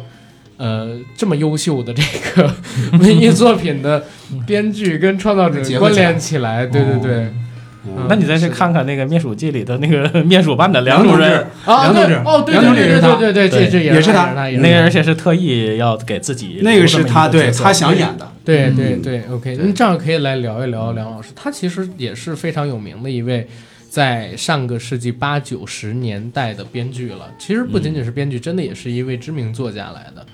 对嗯吧？我说我说的知名作家，其实是我把《我爱我家》也看成了一本小说。呃他，的他母亲可以说是作家，因为对编剧的话，他也是写东西嘛，就是梁左老师的成名，其实是和姜昆老师合作的是一系列的呃相声。是在剧里边也有说啊，不是那个老虎掉老虎洞啊，就是这 个关键梯里 关键梯里，要不然就是天安门盖农贸市场，这两组还没被枪毙 呢，抓没抓起来，还抓没起来，还没枪毙，不好意思枪嗯啊，毙的罪过啊，对对对对，太硬但了但。特大新闻真的是那些年里春晚历史上尺度最大的呃一不个它不呃是相春声晚啊，呃纠正不就是一下纠正一下不是央视春晚播出的这对么对一对个最大的那么一个尺度的相声。这个相声你搁现在绝对不可能在一个电视平台上面演出来，是现在我爱我家都不一定能把照片播出 来。啊， 是是，嗨是那样，对，啊是那所以样你可以跟我们分享一下，就是关于梁左老师的故事这块，我还真蛮想了解的。嗯要不你先说说来。你来吧，您来吧这专业的这个嗯这个，哦嗯，其实我觉得就是说起梁左老师啊，觉得确实是挺了不起的。虽然这个人他今年到现在正好离开已经整整二十年了，但是你像这些作品，包括咱们今天专门提到的《我爱我家》，嗯嗯包括刚才阿甘提到的那些经典的相声也好，嗯他其实是影响了非常多的人的。而且就是这些他写的很多作品，他是其实是经过了时间考验，否则咱们不太可能去今天去聊这些东西。嗯啊，包括他和姜昆老师去一起去合作那些相声，包括咱们提到的《我爱我家》，包括之后的像像是马大姐这些作品，嗯其实他给人的一个最大的一个印象就是跟喜剧有关的，就是如果把相声也归到喜剧的话啊，都是跟笑的艺术有关吧。嗯嗯，所以就是相声的八十年代的这个一段中兴的这个阶段和我爱哎我家的这样的一个巅峰的这样的一个阶段，其实都是嗯跟他有直接直接的关系的。所以就是很多笑声都是他给带来的，这个其实挺了不起的。你要说有些人，他可能，比方说只能干成一件事儿，是对？吧？嗯但是你像梁左的话，他其实这两件事儿都是他都干成了啊，而且是，呃，在相声开始受到一定限制的时候，就是在比方春晚上限制开始多了，嗯，他又开始又投投身到情景喜剧里，对情景喜剧结果一下就跟袁大师他们一起吧巅，峰一起创造了一个一个巅峰，这个确实是非常了不起的。尽管他肯定是幕后的嘛，嗯对吧？所以刚才安安也说，留到留下的音像影影像资料，留下的影像资料也非常少。嗯，但是嗯对于喜欢这些作品的人来说，他们能知道就是这些作品能够跟这个人有多么直接的一个关系。嗯，是是。嗯我现在回忆梁左老师写的相声段子，我会发现他的相声段子有一个特别鲜明的特点，嗯，他的相声段，他创作的相声段子往往是以故事为中心，是一个人在讲述发生的一段故事。嗯，对吧？或者发生的一系列事件，它不是像我们现在听到的老郭的那种段子，嗯完全不是。它完全不是老郭的那种段子。你比如说，同样是以一个人经历的一些事儿，西征梦为代表，然后你把西征梦和这个，比如说特大新闻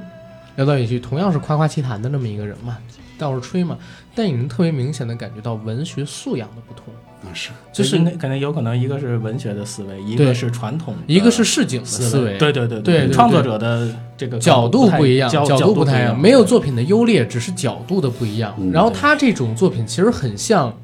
呃，怎么说呢？其实，在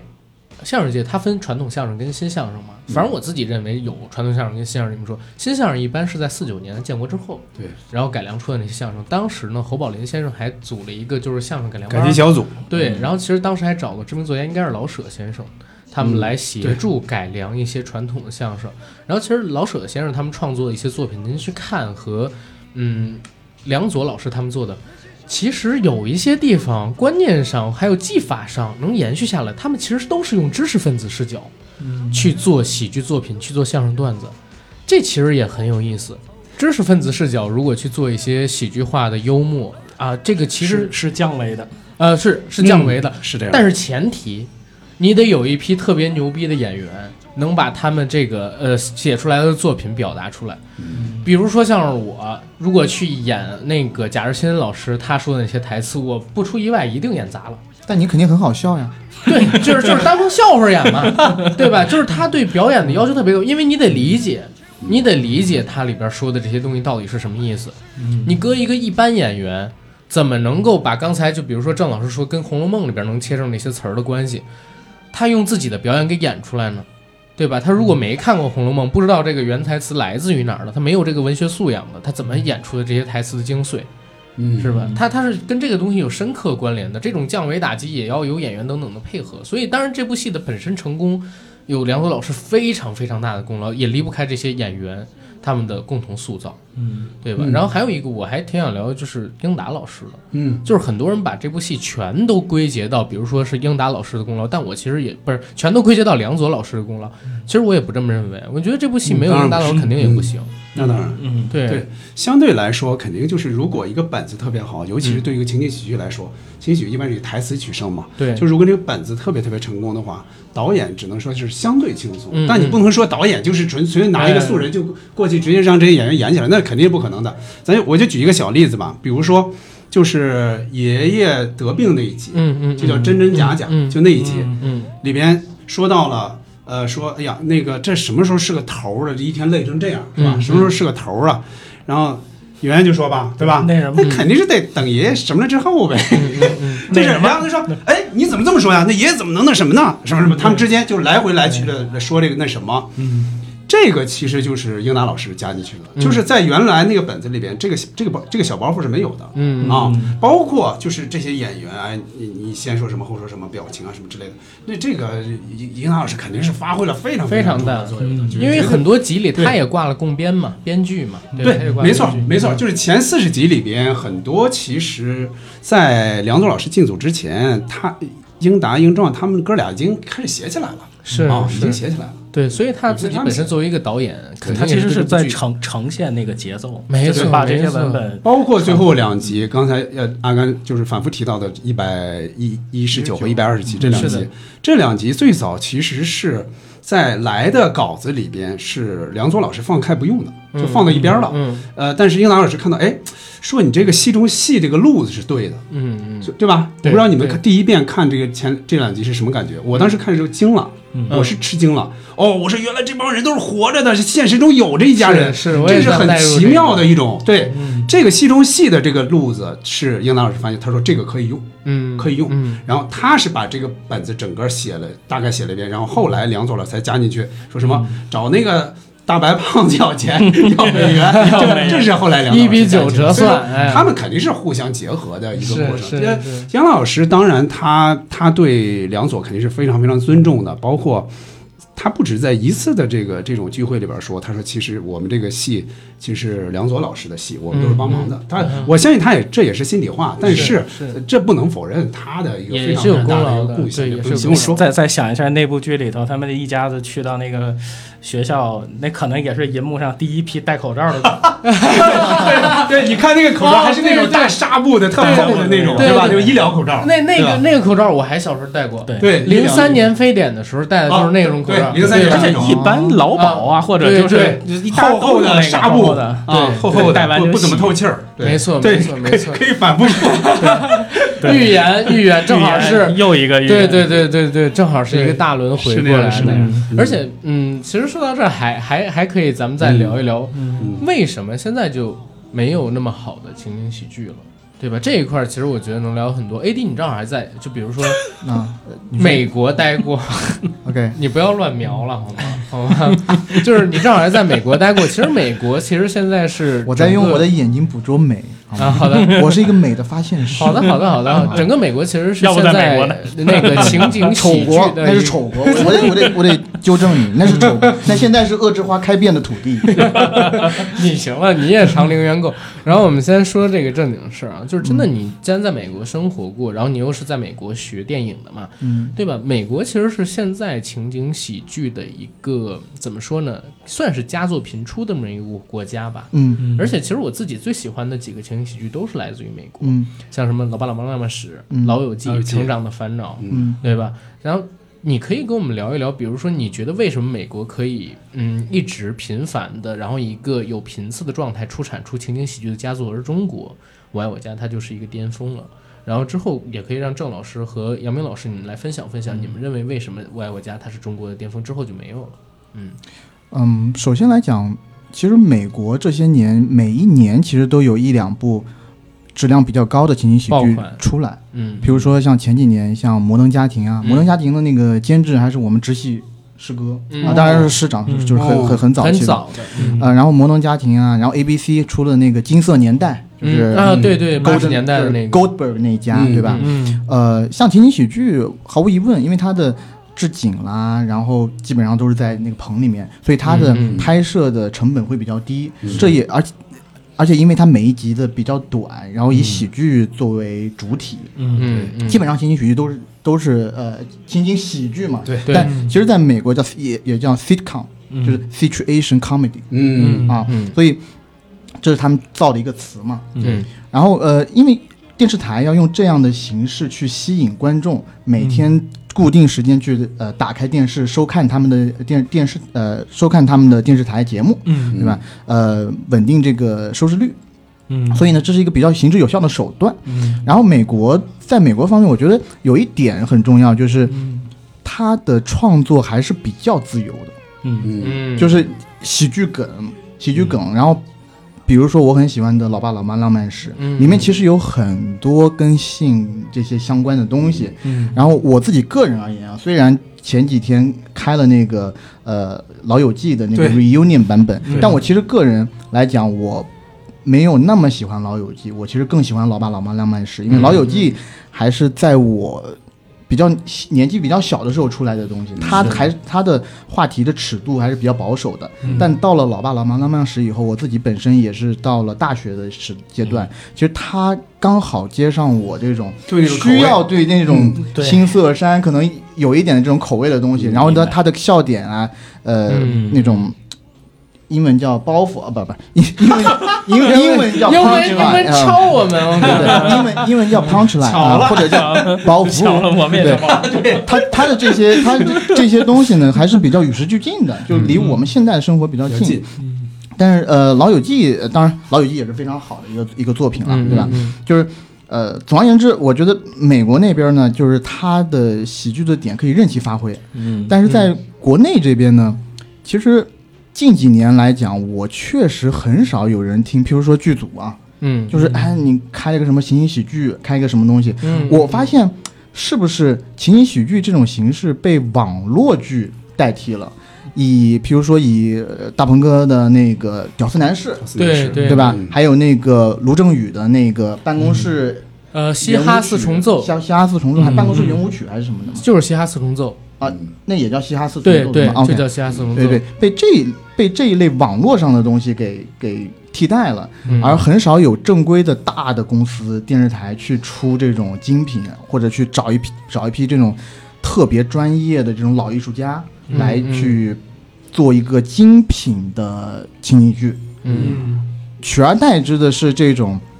网络生态下的网生内容。嗯，嗯它以更低廉的价格，嗯然后去可能没有那么专业的表演，嗯完全是以这种比较草根的故事取胜。以类似我在我看来啊，可能像《四平青年》这种剧，或者像毛片啊这种剧，嗯它的成本也很低，虽然不是在不是固定在一个那个情景之下的，嗯但我也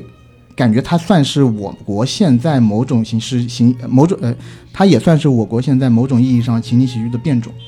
你刚刚提到我，我突然有这个想法，我当然不知道是对不对啊，嗯就是好的喜剧编剧的稀缺，因为啊，对嗯好的喜剧编剧可能都去拍大电影了，而且他写一部电影的价格都很高，嗯是不是有这群人可以去写？就是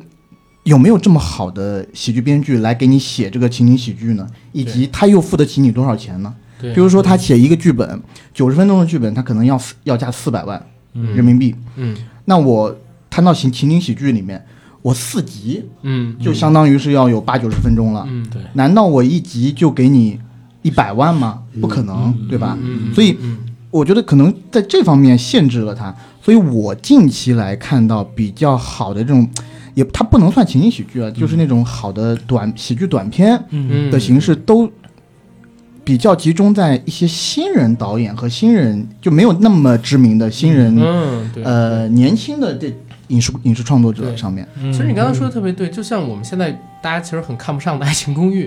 但你要知道，《爱情公寓》的这个导演汪远跟韦正，嗯，他们两个人其实是《爱情公寓》整个 IP 的把控者，嗯所以他们既做编剧又做导演，这个剧的收入基本上都是他们，所以他们才能一直做这个东西对，。哦而且他那个《爱情公寓》一出来，应该就是在网上吧？不是，不是最早是他们那会为儿网剧了。还没成没对没对成型没呢，有我记得好不，我记得我是在土豆还是不在优不酷不上看，是这个肯定样是子。在最电视早上他们是真的给一个叫做《爱情公寓》的那么一个企业打的做广告对打的广告哦做那么一个片子。哦当然了，这个无所谓。我们还是说回情景喜剧《我爱我家》为什么是巅峰这上面来。嗯呃，你觉得《我爱我家》是巅峰，是因为好的编剧，然后当时的市场可能还没有像现在这个样子。我觉得是好的编剧吧。然后，嗯，嗯，其实后面也有一个巅峰，就是上镜那个的上镜他们那一批武林外传嗯《武林外传》，对加上那个《呃炊事班》炊事班卫生故事队、那一警察批队，那个我觉得是一个巅峰，到后面可能就要到《爱情公寓》这一 这一趴了啊。虽然很不愿意承认对，但是对确对实嗯，网罗了一大批的死忠粉。对，是啊是，对呃，我觉得可能比如说上镜老师出了一些事情，对吧？嗯然后呃，宁财神那是上镜老啊师不本身没有啊不没有上镜老师不是宁财神，宁财神，宁财神老师，对对对。然后我其实这一段时间回看这个爱情，呃，不是我这段时间回看《我爱我家》的时候，嗯，我发现那个编剧里头有树焕，有啊，有啊这个名字有有对吧？对，嗯就树焕老师是从那个时候一他就直是他扎根于这个喜喜剧剧对这对一那块会儿他还在戏文系上学，啊，大二，是嗯应该是 OK。嗯，。所以就是现在舒焕老师都去做电影了，他的《鼠胆英雄》不愧为是一部佳片呐 而且他也在做网剧啊，就是是德云瓦是舍的总编剧是他，是是嗯是、嗯 OK。对啊然后两位再来聊一聊，就刚才 AD 从这个他自己的层面上面聊一聊，为什么认知《我爱我家》会是一个不可逾越的巅峰？两位再来聊一聊。文秘书首首先，我觉得那个时代人都很慢，嗯，就是笑点或者就是对一个事情的接受能力，他是可以接受娓娓道来来嗯做一件事情，或者去接受一个观念的。你把他带进那个情境里，那个笑声，我爱我家的笑声，包括我们观众的笑声，嗯是根据情景里面的人物结构关系嗯自然发嗯出的笑声，不是一个硬去逗，一个把就是并不是一个特别硬的包袱，但是这个东西你是会有回味的这个余余地的。嗯呃，现在的很多大家看短视频也好，嗯或者就是一个密集的十五秒一个包袱，是就是你这种对比，包括嗯我觉得大家电视可能都看的少了。那个时候，电视是一个非常重要的，不管是传播还是是收看的一个载体。大家全家人一起看电视，这个真的是剧里还是剧外，大家都是这样的一个感受。对可是很多年轻人现在看电视的都很少，所以这个我觉得就是缺少了，至少那种亲密感嗯。都在慢慢的缺少。呃，《我爱我家》之所以变得越来越经典，其实大家很多时候嗯其实也是在怀念那个时代的那种温暖的感觉。嗯那个年代的家，对，这个是我觉得呃，它必不可少的一个成功的因素。另外，我觉得那里面的 咳人物，包括就是每一个饰演者，他们的就是比如说治国。嗯呃，包括里面说到说到他的演戏，就是有很多把手啊或者什么的那种，就是那个状态，人物状态，每一个他们都是非常生动鲜活的。现在很多角色有些，我是觉得有些经不起推敲，包括整个人物的那种性格。我前两天看的也是一个，呃，好像是一个文章里面就写，其实《我爱我家》里的这些人的，他具备每一个家庭每一个家庭成员，他不管是。有很伟大的一面，然后也有内心，比如说就是一个像治国这种中年男人，他也可能会犯的错误，要犯的错误，嗯嗯嗯包括小孩子那种。调皮，包括这个这个家所有家庭成员嗯的优点和缺点，他他就是一个人物的状态，整个剧也是一嗯个人的状态，好的坏的并存，嗯所以就是这个整整体的这种丰满程度是让他能我觉得能立得住的一个一个点，嗯，OK，嗯我我其实大概之前也自己也琢磨过，也问过一些当事人哈，就是为什么嗯出道就是巅峰，之后就越来越越来越示威，到现在等于就是零六年的《武林外传》之后，几乎就没有什么可说的这种情景喜剧了哈。就人们一说起来，现在呃都是电影也好啊，或者哪个哪个网剧、悬疑剧，对吧对没？错都是以这些为主了。嗯所以我说这个这个那么辉煌的一个年代到底是怎么失去的？首先就是说它为什么那会儿辉煌？首先有这个剧本了，对吧？就是梁左老师，包括其他老师，这个剧本，这肯定是非常非常扎实的，太难得太难得的一个剧本了，这个肯定是。再一个呢，我是觉得刚才咱们其实也不止一次提到了，就是他之所以请来那么多演员，现在感觉有点高不可攀的一些演员来演，其实他是借用了一些非常规的一些方法的。就说一个是比如说关系，对吧？是嗯人脉关系，再一个就是那会儿非市场化的这种操作，对吧？我我我利用这个，我就可以把你们请来，我这个钱可以给的并不多，对吧？我觉得这些是他在一定程度上他是透支了一些东西的，嗯，所以他透支了那么多，他再往后如果想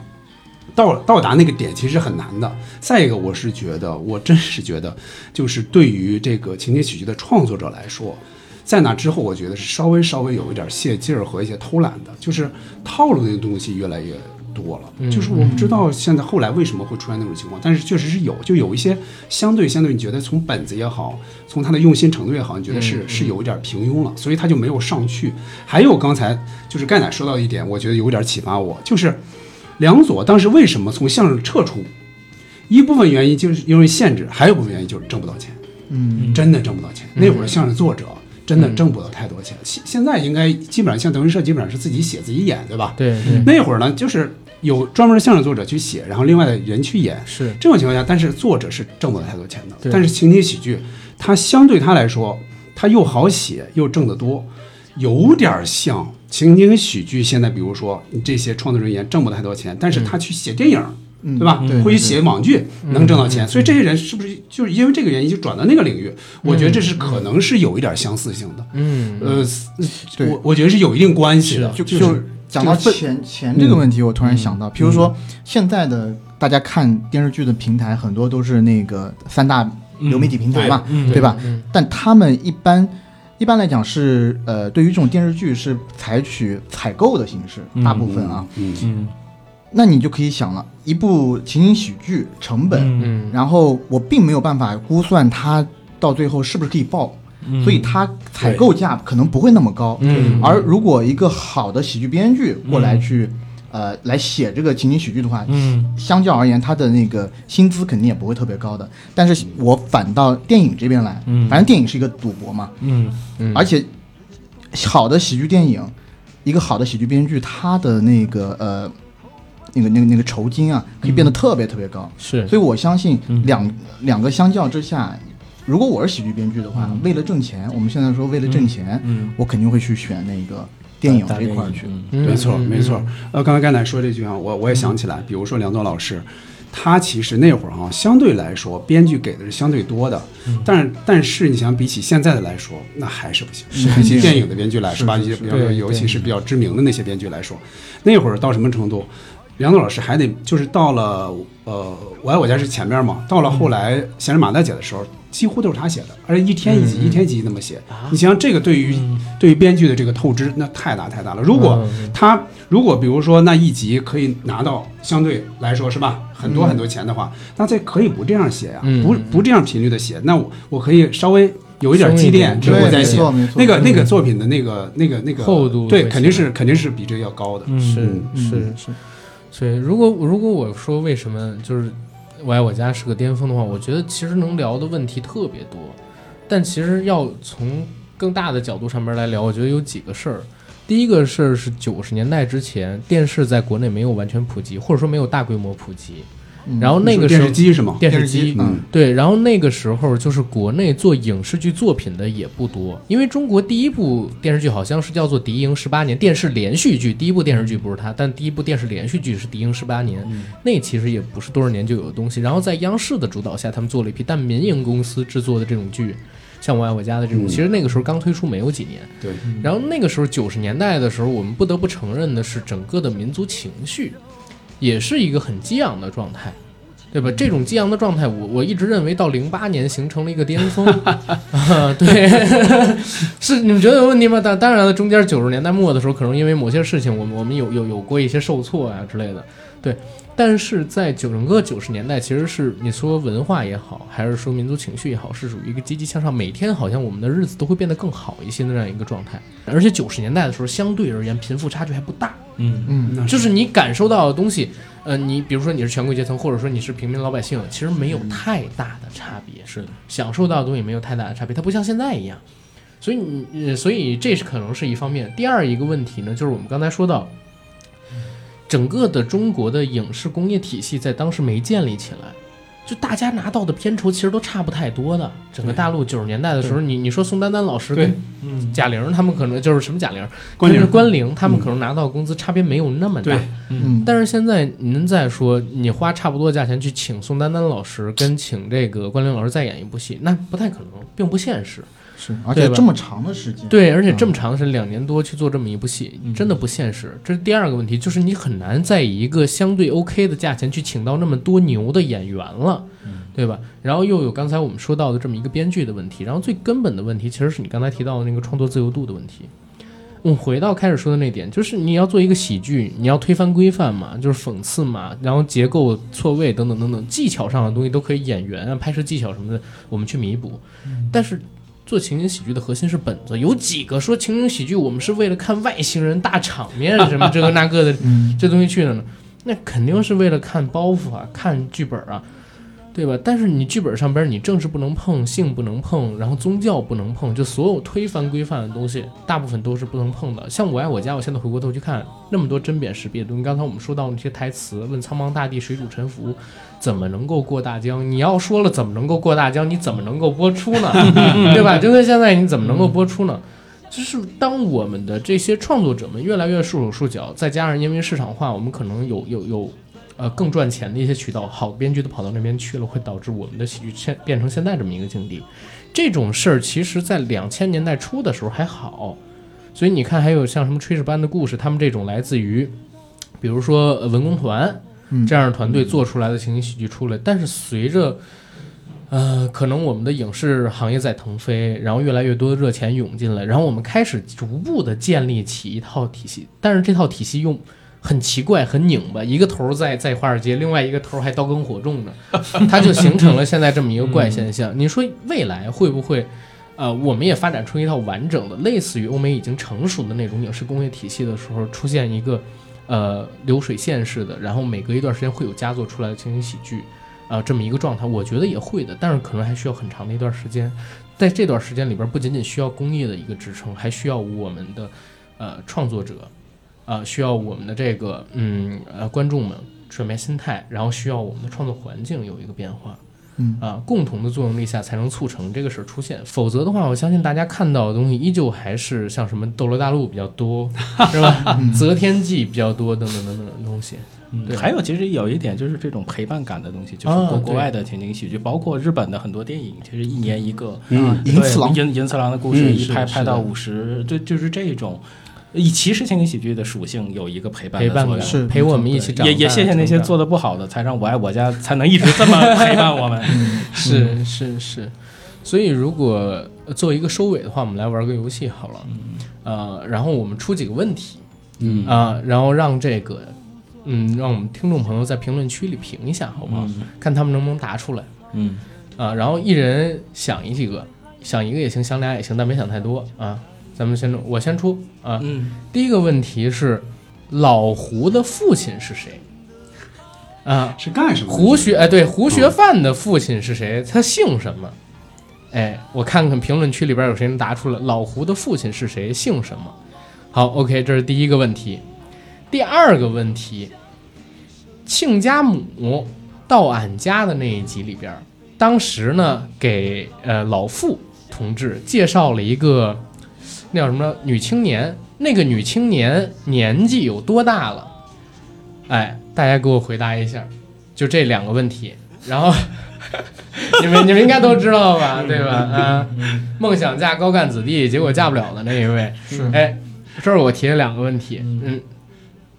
咱们谁想到谁说吧。那就那那就正好，今天今天录音这个时间点也很好玩啊儿，我就留一个开放式的哈，因为播出那年是九四年，嗯嗯啊，然后那年也是世界杯年，嗯那么一会儿我们的男足又要冲击世界杯，啊，对对对对问加咱们油就加油咱们就问一下，在在贾志新给朝鲜队加油的时候，我们今我们中国队能不能出出现这次世界杯？哦，这一次啊能，至至少能能不能冲破四十强？我们对他们的要求真的不能太高 了，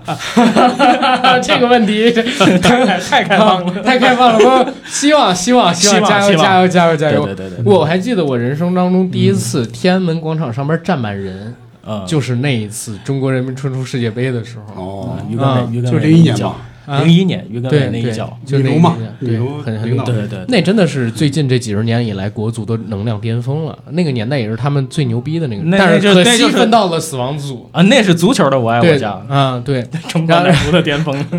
那一代人都是非常牛逼的嘛，对吧？对，你看范志毅现在也也很也牛很逼，牛逼你和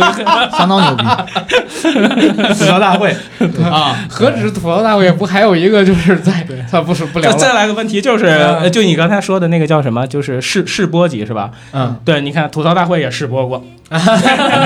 对吧？然后就是那再来个开放的问题，就是如果男足没出现，能不能呼吁一下把退钱吐槽不是能把吐槽大会那个第八集 播出来？啊，好的，嗯，来来来，你让我猛想，我想不太出来。是这样的，我我倒是想起好玩的事儿了。最早的一三年左右，我是在微博上，我是发过一套《我爱我家》的题的。嗯因为我发现我爱我家有很多这个，当时那个影迷会还没成立，哎，嗯我说有很多人在微博上说台词啊，我说我发一个四六级，嗯就最早的那个《我爱我家》四六级试题我出过，啊后来再出了一版一版的。你现在让我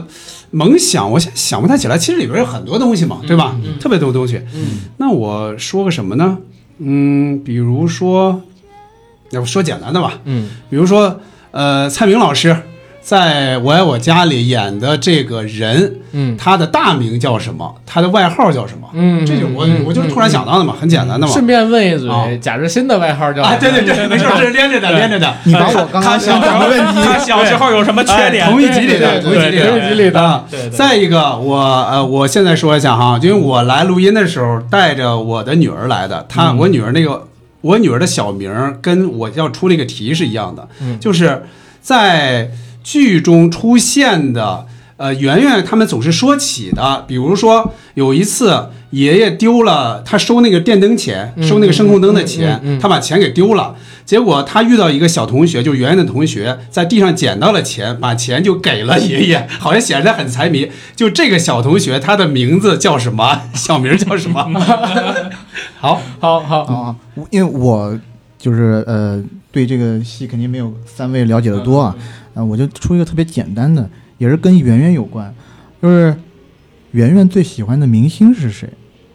哦，这这个这个太简单了不，，你是说剧中的还啊剧是中的生活中的？剧中啊的、生活中还啊有生活中还有啊，你说关凌吗？呃，其其实就是圆圆当时那个角色啊啊啊，啊那那没错没错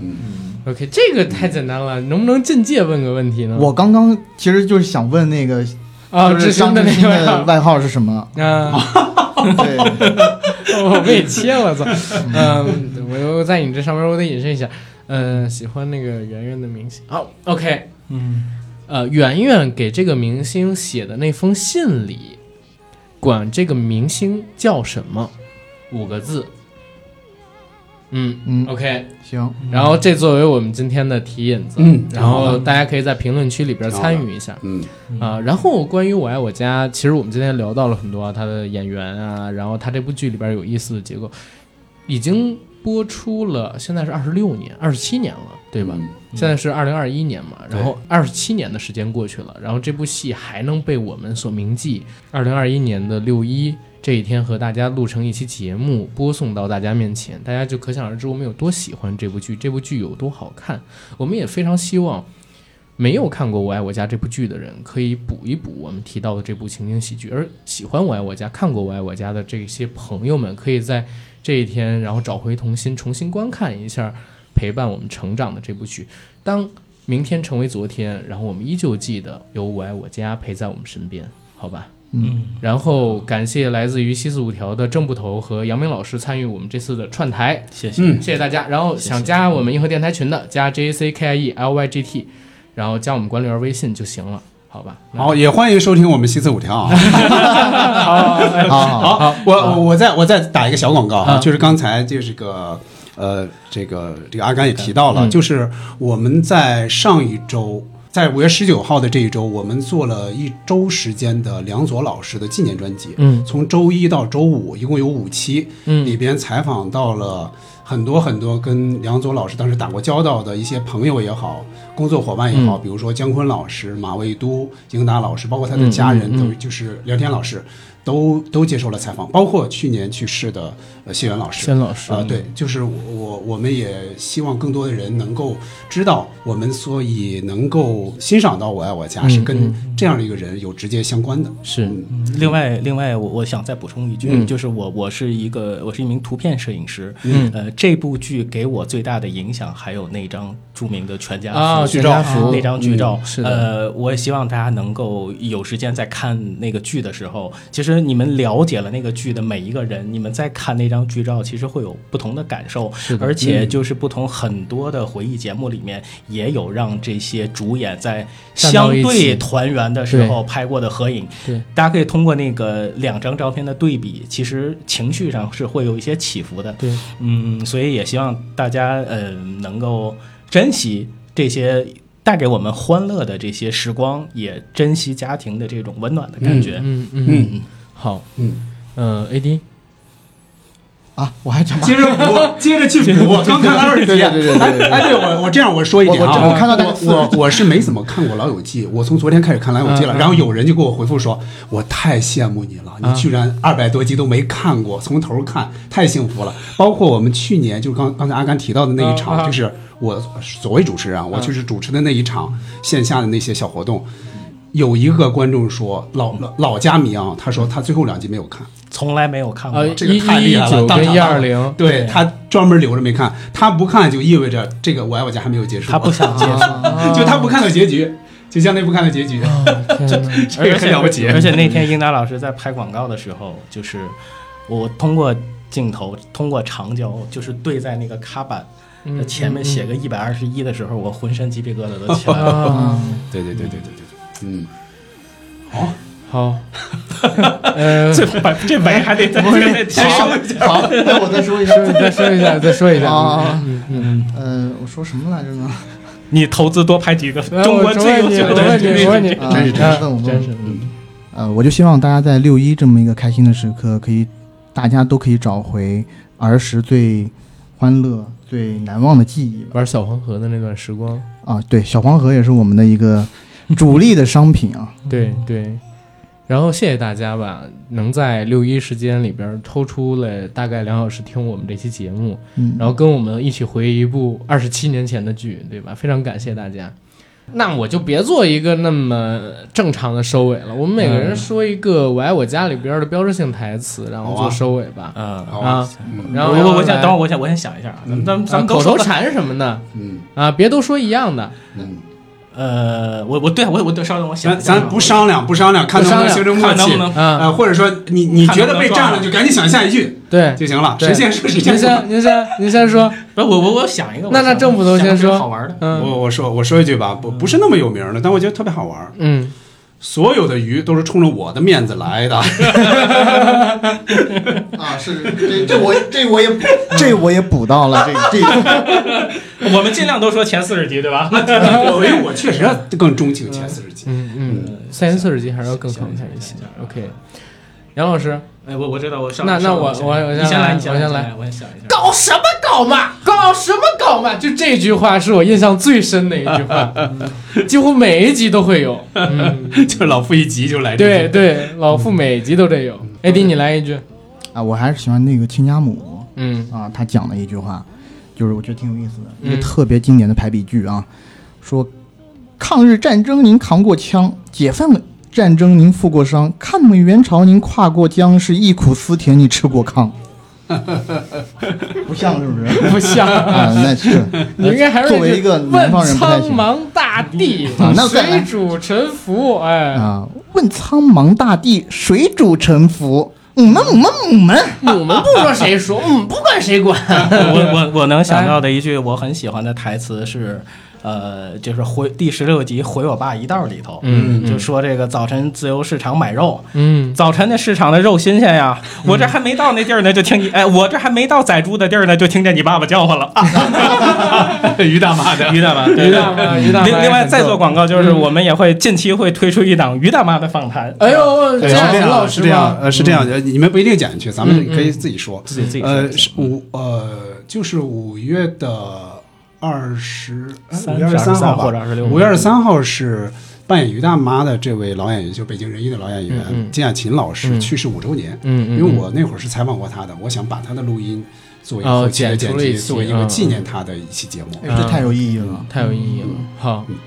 然后我们今天可以录到这儿。好，好，谢谢大家，我是阿根，我是 AD 干奶。我是捕头。我是杨明，拜拜。拜拜，谢再谢见大家，拜拜拜